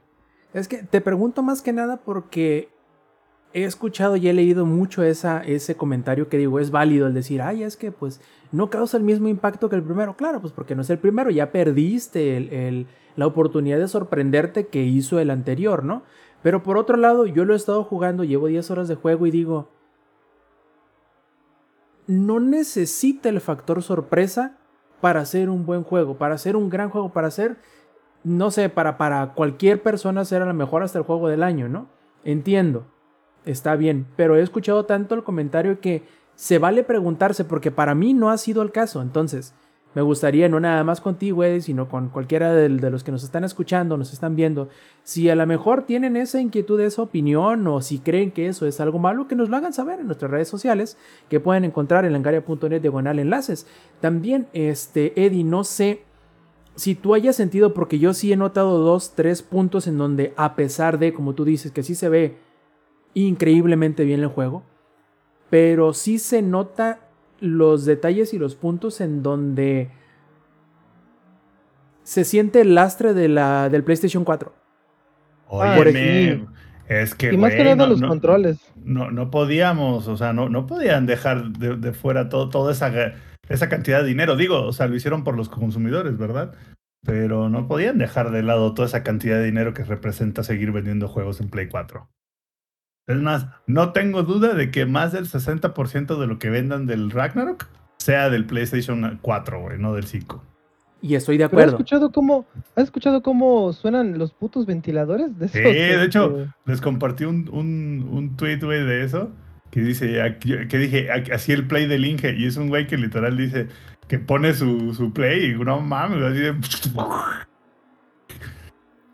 Sí, y justamente, o sea, estoy de acuerdo, yo siempre he estado de acuerdo, pero siempre resiento el hecho de decir, si tan solo hubiesen dejado atrás las consolas viejas, por ejemplo, me pasó y pensé lo mismo con Dragon Age Inquisition, que se nota que, las, que el Play 3, porque salió en Play 3 y 4, se nota que el Play 3 o el Xbox eh, 360 No, el Xbox original, ¿va?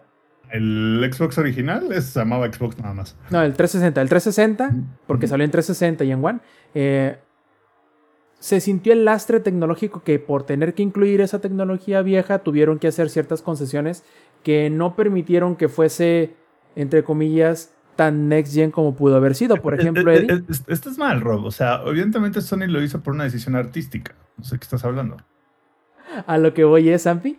Se nota, por ejemplo, en ciertas texturas y cierta geometría de los escenarios que no pudieron meterle tanta complejidad porque de- si de por sí ya lo hacen, harían estallar más este, gravemente un PlayStation 4. Y también, Eddie, no sé si has notado la sobreutilización de los espacios, este, de las aberturas muy estrechas por donde tienen que pasar apretaditos Kratos y... Ah, Y Atreus para poder cargar- 4. Exactamente, Sí, entonces... Eso, eso tiene runas, en runas ahí dice Play 4. Ca- Cada this is done for Play 4, porque literal, La, o sea, la el- jugada más vieja del libro, güey. Exacto, es un clásico. cabrón, pero pero eso sí te puedo decir que está saturadísimo a lo bastardo. Qué bueno que me que lo que hiciste ese punto. Lo recuerdas, Porque- dice. No, no, no, es que a cada rato, o sea, a cada rato que vas a viajar a una parte es o saltas un obstáculo o literal es como de voy, porque tiene que irse a- enfrente de ti el, el pendejo chamaco este. El, el boy. Entonces, eh, entonces, ah, eso es exactamente, porque justamente cuando haces, eh, haces algo así, sucede una cinemática o llegas a un espacio abierto o te cae un pinche monstruo a la verga.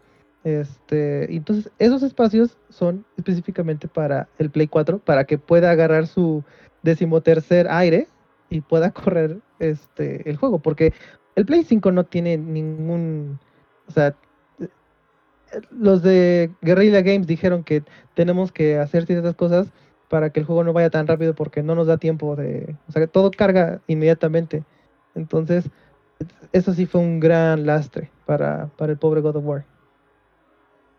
Y, y hay que dejarlo bien en claro porque a lo mejor se puede malinterpretar. Yo no estoy diciendo que el juego se, vea malo, no estoy diciendo que la complejidad de los escenarios, de los puzzles y del mundo, de cómo ves que entras por un lado y el, el mapa se desdobla y terminas entrando por una parte que ni siquiera te habías dado cuenta que era parte del escenario. Eh, eso está increíble, o sea, eso no deja de... No deja de sorprender nunca y se nota que no, no escatimaron en ningún tipo de de esplendor técnico, por decirlo de alguna manera, pero que si te pones, si pones atención a lo que ves en pantalla, notas en las partecitas en donde dices, esto fue hecho porque tuvieron que hacerlo para Play, para Play 4. Esto fue hecho así porque tuvieron que hacerlo para Play 4 también. Y hasta cierto punto, como te digo, no puedo evitar el pensar el, si tan solo se hubieran olvidado de la, de la consola anterior. Pero a lo mejor solo soy yo, ¿no? Quizá no es necesario pensar de esa manera. Quizá algunas personas ni siquiera lo van a notar. Pero al menos eh, yo creo que si pones atención a esos detallitos, sí, sí, te, sí te termina como que causando un poqui- poquiti- poquitito de, cos- de cosquillas. Igual que las cosquillas que le hacen el God of War al PlayStation 4. Porque, ah, cabrón, me imagino cómo ha de sufrir esa pobre consola. Pero esas son de las, ¿cómo se llama? Del- de picacostillas, son esas, güey. Sí, cabrón, machín, pero eso que de los que te pican con un picayelos la costilla, bueno, el Play 4. Este, y bueno, con esto terminamos la primera eh, probadita de, God of War. Probablemente la próxima semana tendremos algunas eh, opiniones, no, quizá no encontradas, pero sí expandidas, con las que ahorita ya les eh, platicamos de este seguro contendiente serio del juego del año, que de eso vamos a platicar precisamente ahora, de que ya se revelaron los contendientes, o mejor dicho, los nominados para recibir el galardón hacia el juego del año de los Game Awards, que podríamos decir que son los más serios o quizá los más importantes. Y si ninguna de esas dos, quizá, y probablemente sí los más publicitados, lo más cercano a lo que tenemos a un Oscar de los videojuegos, que son la premiación de, de Game Awards. Y hay cuatro juegos nominados para o como el juego del año. Y aquí a mí me gustaría preguntarle es al ingenierillo. Ingenierillo, ¿a ti a quién te gustaría ver galardonado como juego del año dentro de los cuatro nominados que son precisamente God of War Ragnarok, Elden Ring, Stray y eh, Xenoblade Chronicles 3, creo que son, ¿verdad? Los, los, los cuatro nominados. A ver, ingenierillo, cuéntanos con tu eh, singular perspectiva como el Ingeapa. ¿Quién te gustaría ver, eh, digamos, reconocido por, el, por la excelencia en los videojuegos entre estos cuatro? Y o ¿cuál tú pondrías en lugar de alguno o como algún otro nominado adicional? A ver, ingenierillo.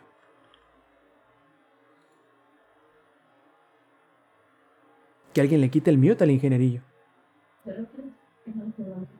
Creo que el ingenierillo tiene razón en esa parte. Sí, espera, sí, es, es, bastante claro, ¿no? Lo que está Si diciendo. Ay, bendito sea Dios, no me dejaban hablar. ¿Qué les pasa? Bueno, este. Yo, yo, yo, yo, yo, yo, yo, yo, yo, la verdad creo que sí quisiera ver ganar a. Este. Pues son buenos contendientes, pero te voy a ser, te voy a ser sincero, güey.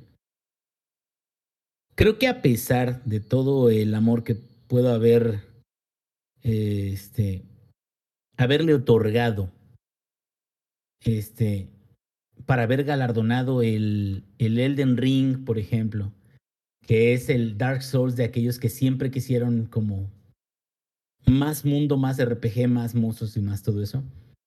A pesar de todo eso, creo que en este caso particular, sí creo que la balanza se inclina mucho, mucho por eh, Ragnarok. A pesar de que Elden Ring creo que es un excelente producto que te puede dar 300 horas de juego fácil, o más, o muchas más, fácilmente en un mundo que está diseñado con bisturí.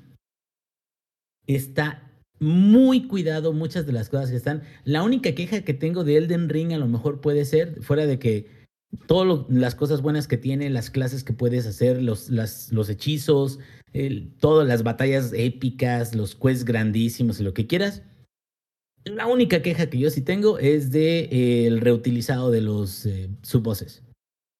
O sea, el, para mí, de las cosas que más me pueden como que así agüitar de un juego, es reskin de los mismos jefes, cabrón. Y estamos hablando precisamente en juegos que son los jefes y sus mecánicas son muy, muy, muy importantes. Pero yo creo que no es esa la razón por, la que a lo mejor Ragnarok va, va o podría ganar seguramente la nominación. Porque creo que lo más importante del evento es como aquello que sea más espectacular, pero que llegue a más personas. Y sí creo que para Elden Ring, a pesar de lo chingón que es, no es un juego que puede llegar a todas las audiencias de una manera más sencilla. Y lo hice como un ejemplo hace rato que estábamos platicando de, de, una película muy chingotona que se te haga a ti, que esté muy compleja, que tenga muy buenos personajes y todo eso, y compararla con Infinity War, ¿no? O Endgame. O sea, co como, como que te quedas, ok, o sea, puede que tengas excelentes argumentos y cuestiones muy, muy válidas de por qué la película que a ti te gusta, tu mamá, es la que vas, debería de ser ganadora del año por todo, incluso la musicalización, la dirección, este, la campaña principal, las historias secundarias, todo, todo, todo lo que, lo que, lo que puedes querer. Pero al final, cabrón, si a mayor gente o hay más accesibilidad o más gusto de may una mayoría por algo más fácil o más sencillo de, de recibir, pues por supuesto que les gustaría ver ganar a, a este Ragnarok, güey. Y Ragnarok no digo de que sea un juego sencillito, un juego muy fácil. Para juego sencillito y juego fácil va a ser el Stray, güey. Pero aún así Stray ahora es, llega al extremo de que es demasiado faciloncillo. Es muy bonito, es muy cute. Pero sí ya en la comparativa general se podría decir que un punto medio que es muy épico y muy apantallador, pues viene siendo Ragnarok. Es casi seguro, estoy casi seguro de que sería una gran, gran sorpresa que Ragnarok no ganara. Yo solo sé, güey, que al final del día va a ganar Sony, güey, porque pues Sony hizo Ragnarok y aparte Sony tiene acciones en From Software, entonces pues eh, y... no importa cuál de los dos sea, Oye, va a ganar Sony. Y aquí la pregunta es, después de Ragnarok, ¿Cuál es la exclusiva que viene? La gran exclusiva que viene de Sony, güey. Porque como que no me suena, no, no, no.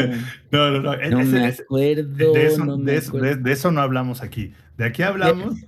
Aquí hablamos de que. Que no sea remake. Que no sea remake, por cierto. Aquí, aquí hablamos, güey, de que de que Sony tiene acciones en, en, en From Software. Entonces, por lo tanto, güey, Sony, es, Elden Ring es de Sony también, güey. No se te olvide eso. Mira, que si no gana Elden Ring como juego del año, Te voy a matar. de allá poquito me falta, ¿no? Poquito me falta.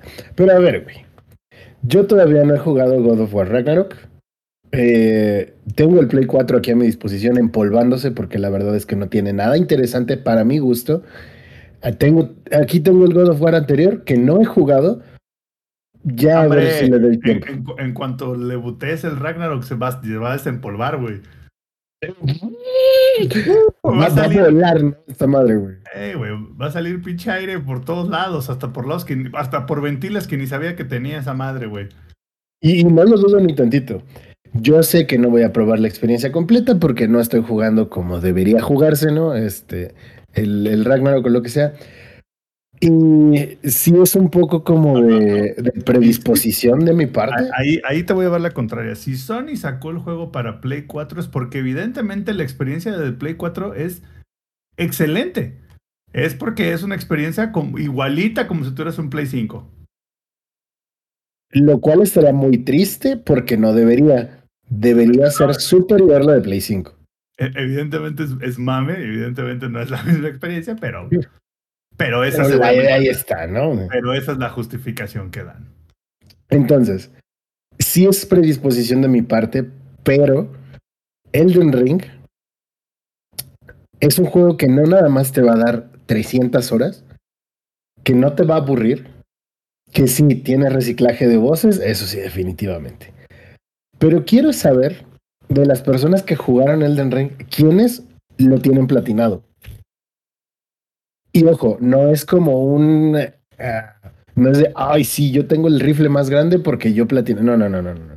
Me refiero a de todas las personas que lo han platinado, quienes lo han sufrido de manera aburrida, de que digas, puta, güey, ya no quiero hacer esto, o sea, ya lo estoy haciendo nada más para acabarlo. No, porque todas las opiniones que yo tengo dentro de ese, esa, mu- ese muestreo que realicé yo con las personas que conozco, no conozco a nadie que no le haya gustado Elden Ring.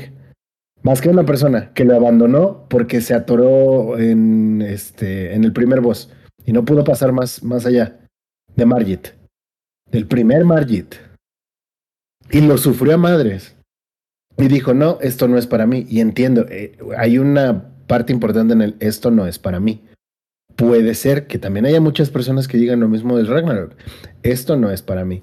Sin embargo, todo el trabajo que hay, no digo que el Ragnarok no lo tenga, solo digo que lo que hizo From Software es una perra obra de arte. Y me atrevo a decirlo así, con 21 años como jugador de videojuegos, o sea, 21 años de mi vida, me he dedicado a jugar videojuegos. Así bien ya, porque empecé a jugar desde antes. Pero con, toda esa trayectoria me atrevo a decir que Elden Ring es el mejor juego que he jugado en mi puta vida. Ragnarok debe ser un producto excelente porque solo he escuchado críticas buenas al respecto. Ya lo probaré eventualmente y les podré decir si sí o no. Pero de entrada, por lo poco que he visto de Ragnarok y de lo mucho que sí he visto de Elden Ring, si Elden Ring no se llama el, Game of the Year, me desvivo. Pero Lex, la pregunta aquí es... ¿Y Stray? Stray es un gran juego, es hermoso, tiene un Michi. Pudo ser el Game of the Year si no hubiera existido Elden Ring. Lo dije en mi stream, lo dije cuando reseñamos Stray aquí también. No me canso de repetirlo. Stray es un gran juego. Y ya sin meme y sin mame, Stray está divertido, está entretenido, tiene momentos muy emotivos y sí te deja reflexionando la historia, que creo que también eso es importante. El tema Ah, creo que ya a estas alturas de la vida también jugando un videojuego ha pasado muchísimo tiempo. No esperamos jugar Pong, güey, ¿sabes? O Contra, que Contra es un gran juego, tiene su grado de dificultad, claro que sí, pero a estas alturas de la vida un videojuego tiene que proporcionarte muchas cosas más. ¿Qué? Contra está bien perro, güey. No, Contra es un gran juego, güey. Contra es un perro. gran juego. Y es, y es bonito, ¿no? Es de los pioneros del, del género.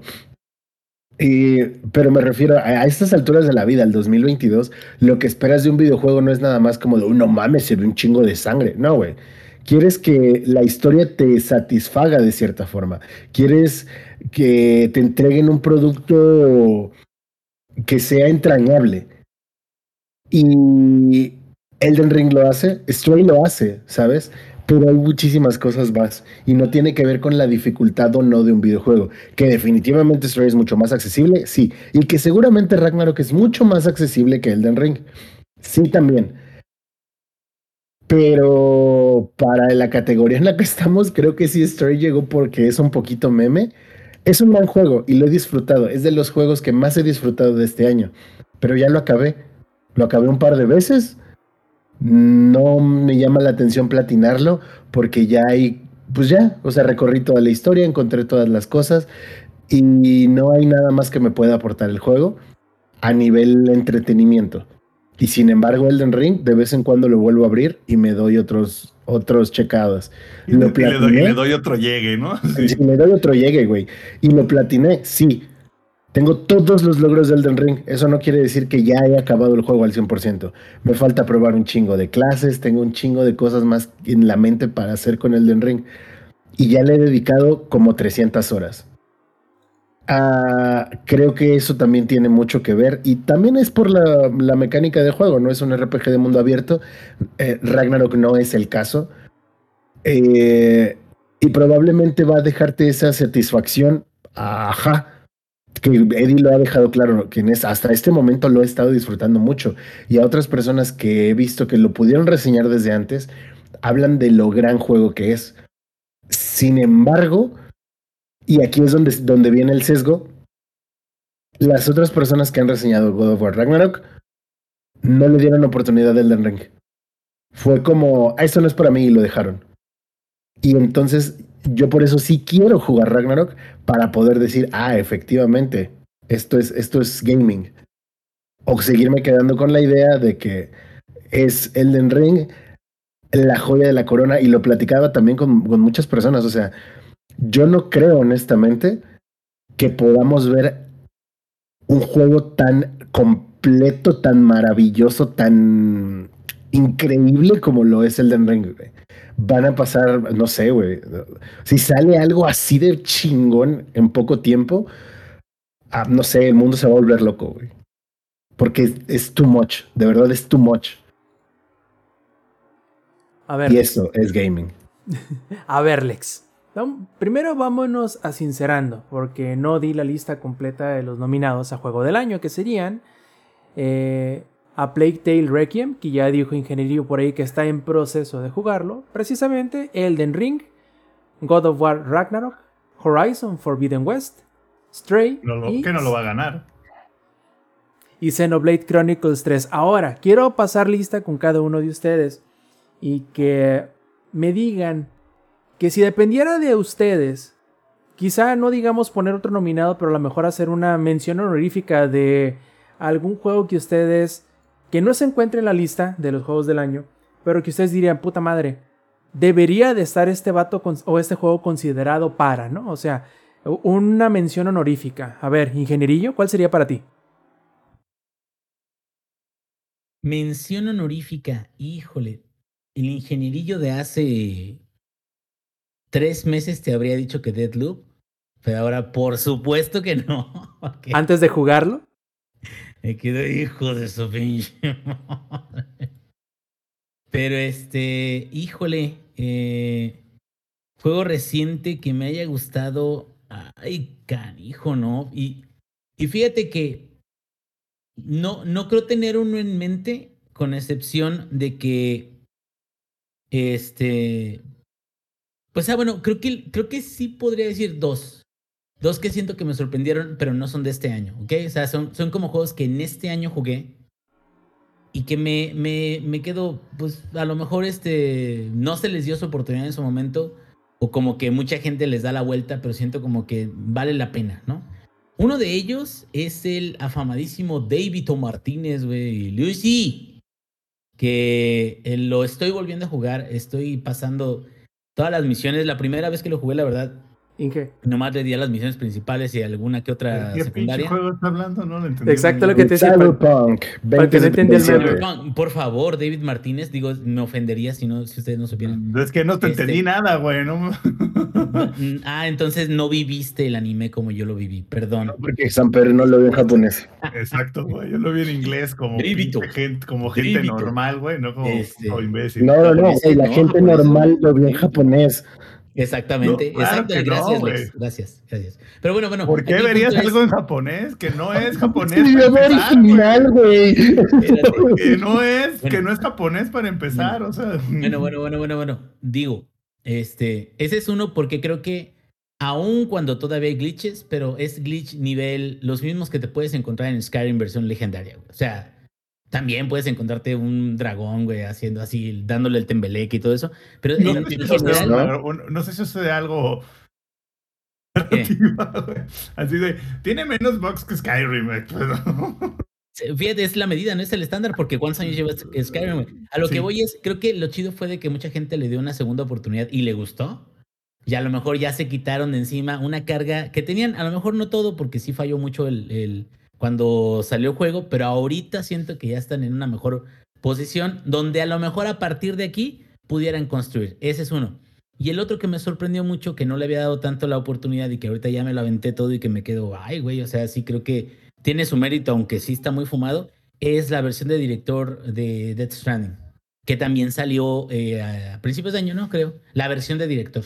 Entonces me quedo, son experiencias muy raras que mucha gente a lo mejor no las consideraría como dentro de los juegos del año, pero para mí serían menciones de dos juegos muy disfrutables que he jugado recientemente. Listo. A ver, Lex, ¿tú qué dirías?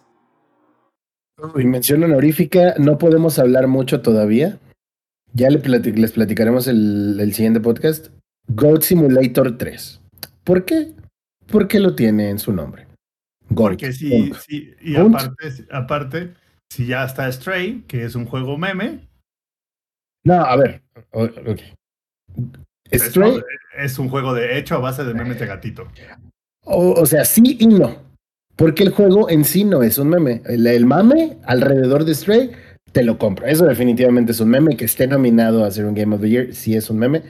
Eh, no porque sea un mal juego, insisto, sino porque todo el mundo dijo, guay, es uno de un gatito, Game of the Year.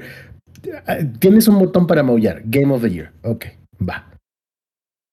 Sería bueno que vamos- ganara, güey, para que ni, ni el bando de Elden No Ring. me ni el enojaría, güey.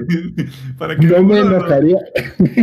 Ahora sí que para que ninguno de los dos bandos se quede con el Game of the Year estaría chido, güey. Güey, y no me enojaría. Creo que sería como la manera pacífica de arreglar las cosas. Sí, sí, sí, Güey, exacto. Porque si ven Stray, nadie va a decir, no, no mamen, es una. ma-". Bandas va a decir, bueno, está bien, el gatito, Bueno. el gatito está bien, güey, ¿sabes? pero, pero si no, la gente se va a quejar. Eh, pero a ver, de nuevo, Goat Simulator 3 por el meme, ya les platicaremos la siguiente semana sobre él. Eh, pero a ver, creo que creo que me voy a me voy a ir un poquito a lo indie. Y esto viene, es una secuela de una saga de juegos que a mí me gusta muchísimo, que se llama Monster Prom. Y mencionaré, si menciono Monster- honorífica, ¿Prom? Monster Prom, Prom, Prom, como de prom date, como del baile, güey. Sí, sí, sí, como Ajá. de gringo de, de pueblo. Sí, sí, sí, sí. Entonces, eh, sería la, la secuela de Monster Prom 3, Monster Road Trip, que está muy cura, está muy cura. eh, es un juego de fiesta, o sea, es un juego para jugar con más amigos. Lo puedes jugar solo y te vas a divertir, pero cuando estás con los amigos lo disfrutas más. Eh, eh, Lex, perdón que te interrumpa. Esa es la misma descripción que, que Nintendo le dio a Mario Party y mira cómo nos fue. O sea, sí, pero aquí cabe mencionar que este sí es cooperativo. Las dos entregas anteriores no lo son realmente. Eh, la premisa del juego es sencilla. Vas a una prepa, entre comillas enormes. Eh, ha- hazme cuenta Monster High de las de la Barbie, pero para depravados. Porque está bien cagado. Las interacciones son más 18 y todos los personajes, según el juego, son más 18. ¿Por qué van a la prepa y no a la universidad? Nadie nunca lo Ah, sabrá. No, no, no pregunte, no vayamos ahí. Oye. Nadie nunca lo sabrá. Lex, es que uno termina la prepa a los 18 años, güey. Por eso, pero ya a los 18 ya te tomaron, es más, ya, ya ni vas a las clases, güey, ya te tomaron foto y todo, güey. Pues por ya- eso, ya- por, por lo mismo es en la graduación, pues. O sea, ya te vas tienen en el carro 18. de un amigo, ya te vas en el carro de un amigo en pedal a la playa. Pero no, o sea, se supone que todos los Tiffany- personajes acá son con Tiffany, mayores de Kevin 20. y Timothy. Ándale. Entonces, es, es un juego muy cura que creo yo, o sea, tiene como su comunidad muy bien arraigada, tiene mucha fanbase. Puros pero no depravados. es- Y es que sí, güey, es que es, es muy, es muy cura el juego. Eh, y tiene interacciones muy graciosas. Y de entrada, cuando tú se lo planteas a la gente de, a ver, es un juego de citas, te va a decir, uy, ya no, pinche mamada. Pero es un juego de citas meme. O sea, la idea del juego es cagarte de risa con las interacciones pendejísimas que pasan. Y es un gran meme que utiliza mucho la cultura pop. Y Monster Road Trip tiene cosas muy chidas. Sale este año, de hecho salió hace relativamente poco. Eh, y está chingón. Le he dedicado unas cinco horitas más o menos. Y han sido como sesiones así, han sido como cuatro sesiones que he jugado con amigos y nos la hemos pasado muy chido. Y esa sería mi mención honorífica del lado de los indies, güey. A ver, Sampi, ¿tú? ¿Quién, quién pondrías? American o- Truck Simulator. Ajá. Este, aunque digo nada, es broma. No esperaba Pero- menos. La No es- expansión de- Le- le- ah, el, DLC de, Texas, güey, ya ahí está. El DLC de Montana, güey, ese es Game of the Year, güey. No, pues digo, ya si estamos poniendo juegos meme, este, que Lady por favor diga que Gran Turismo 7, pero no. Forza no sé si cae en el año pasado o este año, güey, el Horizon, no sé. ¿Cinco? Es el año pasado, ah, por unos perros días, ¡ta madre, güey. Híjole, entonces, pues, pues diría que el Modern Warfare 2, cómo no. Yo creo que, pero, de hecho, seguramente va a ganar como el juego multijugador shooter del año, seguramente. Digo, no le va a ganar al- a Elden Ring y, y Ragnarok, pero, pero bueno, ahí estará. A ver, Eddie, ¿tú qué dices?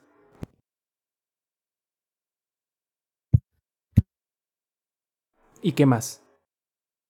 Sí, yo estoy de acuerdo también con Eddie. Creo que esa es una buena. Sí, no, no, no, yo también, güey. ¿eh? No, sí, la, la verdad, sí, sí, creo que tiene un gran punto. Bueno, mira, mientras el Eddie encuentra el botón para desmutear su micro. Ah, a ver, a ver, Eddie, ahora sí. No, o sea, todavía no, ¿eh? Acuérdate que tu micrófono también tiene mute si le pegas arriba, pa.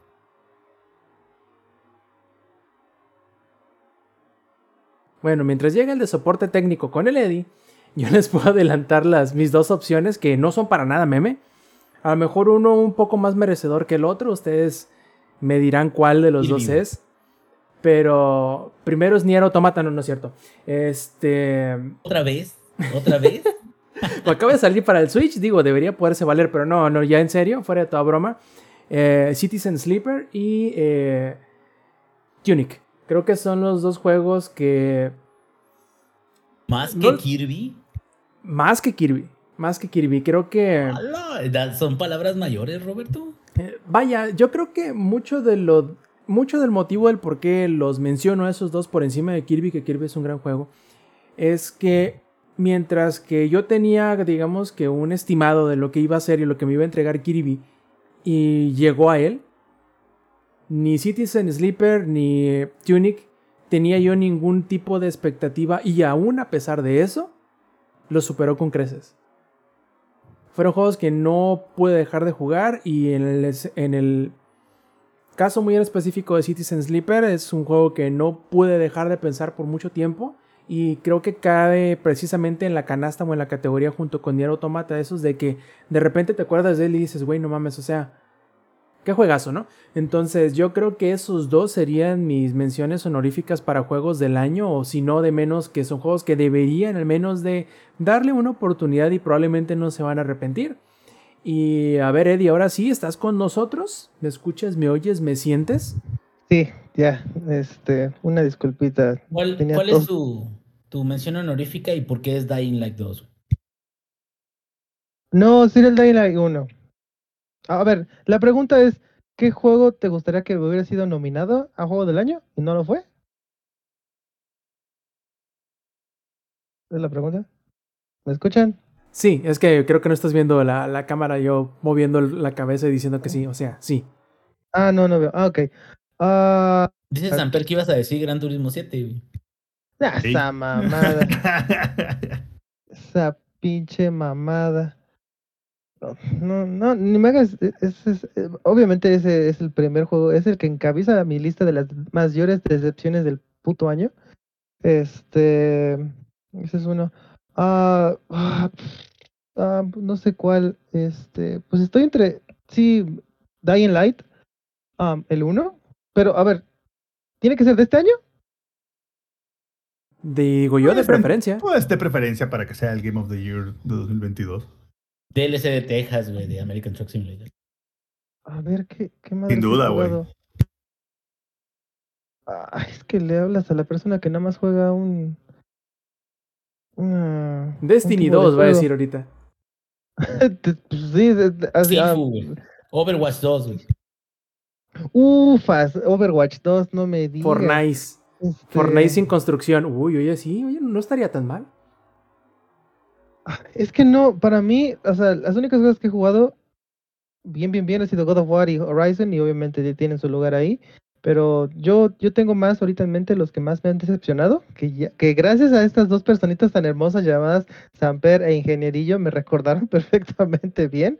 Este, nada más tengo en mente esas pinches decepciones. Ahorita no... Te, te- te podría mentir si te digo un juego ahorita. Porque no tengo. Ah, pues, ah, bueno, no, es que no, no, no puede ser considerado. O sea, yo no lo siento así, pero me gustó mucho, pues, el de Rayman. Digo, perdón, el de los Rabbits, pero no, no a ese nivel, la verdad. Entonces, este, podría decirte que yo paso por ahorita. Por ahorita. Uy, así. Qué chiste, Eddie. Qué aburrido. Ya sé, ya sé. Se hubiera dicho Rabbits, no sé, algo así. Mira, acá Es que- dice Ela, bien pudiste haber dicho Monster Hunter Rise. Sunbreak, Sunbreak, va. No, Si podemos tampoco. decir. Es que. ¿Te vamos a decir que también mentiras? estamos- Pues, entonces. Ajá, es que no quiero decir mentiras, porque Sunbreak ya lo dejé de jugar. O sea, desde que este. Desde que llegó a mi vida este Destiny. Ya, o sea, ahí fue. Es que, Eddie, creo que Ah. habías mencionado de que el pedo era de que eran muchas variaciones, pero de los mismos monos, ¿no? Ajá, o sea, era otra vez lo mismo, otra vez y otra vez y otra vez. Y así de, o sea, si, nada más van a darle reskin y darle nuevas habilidades a estos pendejos, y más bien, y ca- cambiarles el elemento, es como de, ay. por ejemplo, este pendejo de burbujas, ahora lo hicieron de fuego. ¡Wow! ¡Qué, qué genial, ¿no? Y después a, a este, no sé, no sé qué vaya a ver en el update este, de noviembre, pero te puedo apostar que va a ser otro pendejo que ya salió, pero ahora lo van a hacer de fuego. Y si no es de fuego, ahora es de hielo. Entonces, no sé. Este. Le preguntaba a la persona equivocada, porque nada más me recuerdan por qué no me gustaron esos juegos o por qué los dejé. Y en este caso es Gran Turismo, Dying Light y Sunbreak. Pues mira, igual se vale la decepción del año, o sea, también cuenta, ¿no? Como cosas de. para destacar durante lo que hemos jugado el año, pero bueno, en fin, creo que nos podrás eh, dar tu respuesta más masticada, pensada y, y meditada en próximos programas, pero yo creo, muchachos, que con este tema podremos terminar la edición 292 del Showtime Podcast, pero como suele suceder, no nos iremos sin antes pasar a los saludos. A ver, Lex, ¿cuáles son tus saludos esta noche? Saludos para toda la banda que anduvo en el chat esta noche. Saludos para Menil Ninja, para Conformals, para Heladito, para Mr. Lindos Mac, para Jefes Tomar y para toda la. Ah, para Minox 007 también. Muchas gracias por su sub y para toda la banda que nos va a escuchar en la versión grabada. Les hacemos la invitación, como siempre, a que vengan en la versión en vivo, en donde podemos atender sus preguntas de manera eh, inmediata, ¿no? De, de manera en vivo. Así es. A ver, Sampi, ¿cuáles son tus saludos esta noche? Ah. A todos los que nos escucharon aquí, que estuvieron en el chat, todos los que van a votar porque Elden Ring sea el juego del año y evitemos así un deceso. Saludos a todos ellos. Y perfecto, aprovecharé nuevamente para su sus, sus menciones honoríficas, pero también por sus este, saludos. A ver, Eddie, ¿cuáles son? Este, por ejemplo, para mí, pues un saludito siempre a Ella, a Adam, que ahí están este, con sus preguntitas y sus buenos comentarios. También para mi chiquita esta Abigail, que luego se desvela para estarnos escuchando o nos escucha en la versión grabada, pero ella me lo ha dicho y la verdad es más chingón escucharnos en vivo, entonces háganle caso a ella, por favor, no a mí, a ella. Y este, por favor, voten por God of War Ragnarok, no por las consecuencias de este Lex, no, por favor, no, no, no, sino porque, nada, no es cierto, voten por, por el juego que les guste y pues el que digan esto es, esto es, estos videojuegos o no sé, lo que quieran, pero voten por lo que ustedes quieran. A ver, ingenierillo, ¿cuáles son tus saludos esta noche? Saludos a toda la gente que nos está escuchando ahorita aquí, aquí, aquí, aquí en el programa.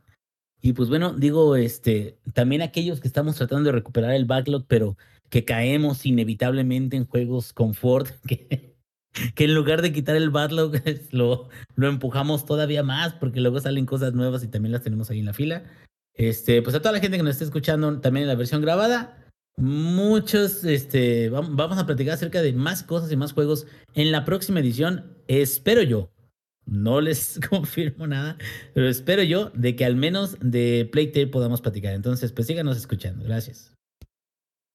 Plague Tale, uno de los juegos nominados para mejor del año. Pero en fin, muchachos, si no nos queda más, pues nos despedimos. Antes de despedirnos, hacer eco de la invitación de todos los demás integrantes del Showtime Podcast a que nos acompañen en las grabaciones en vivo que por lo general tenemos programadas para hacer los domingos 7 y media de la noche horario de la CDMX a través de twitch.tv diagonal langaria. Además de que si quieren encontrar todas nuestras redes sociales y también en donde pueden encontrar eh, el servidor de Discord para conocer, además de otras cosas, cuando cambiamos y hacia dónde cambiamos los horarios de grabación y de transmisión en vivo del Showtime Podcast, lo pueden encontrar todo en un mismo lugar, en langaria.net, diagonal enlaces. Entonces, muchachos, nos despedimos de parte del ingenierillo, de parte del ex, de parte de Zampi, de parte de Lady, yo fui Roberto Sainz o Rob Sainz en Twitter y esta la edición 292 del Showtime Podcast. Nos vemos la semana que entra.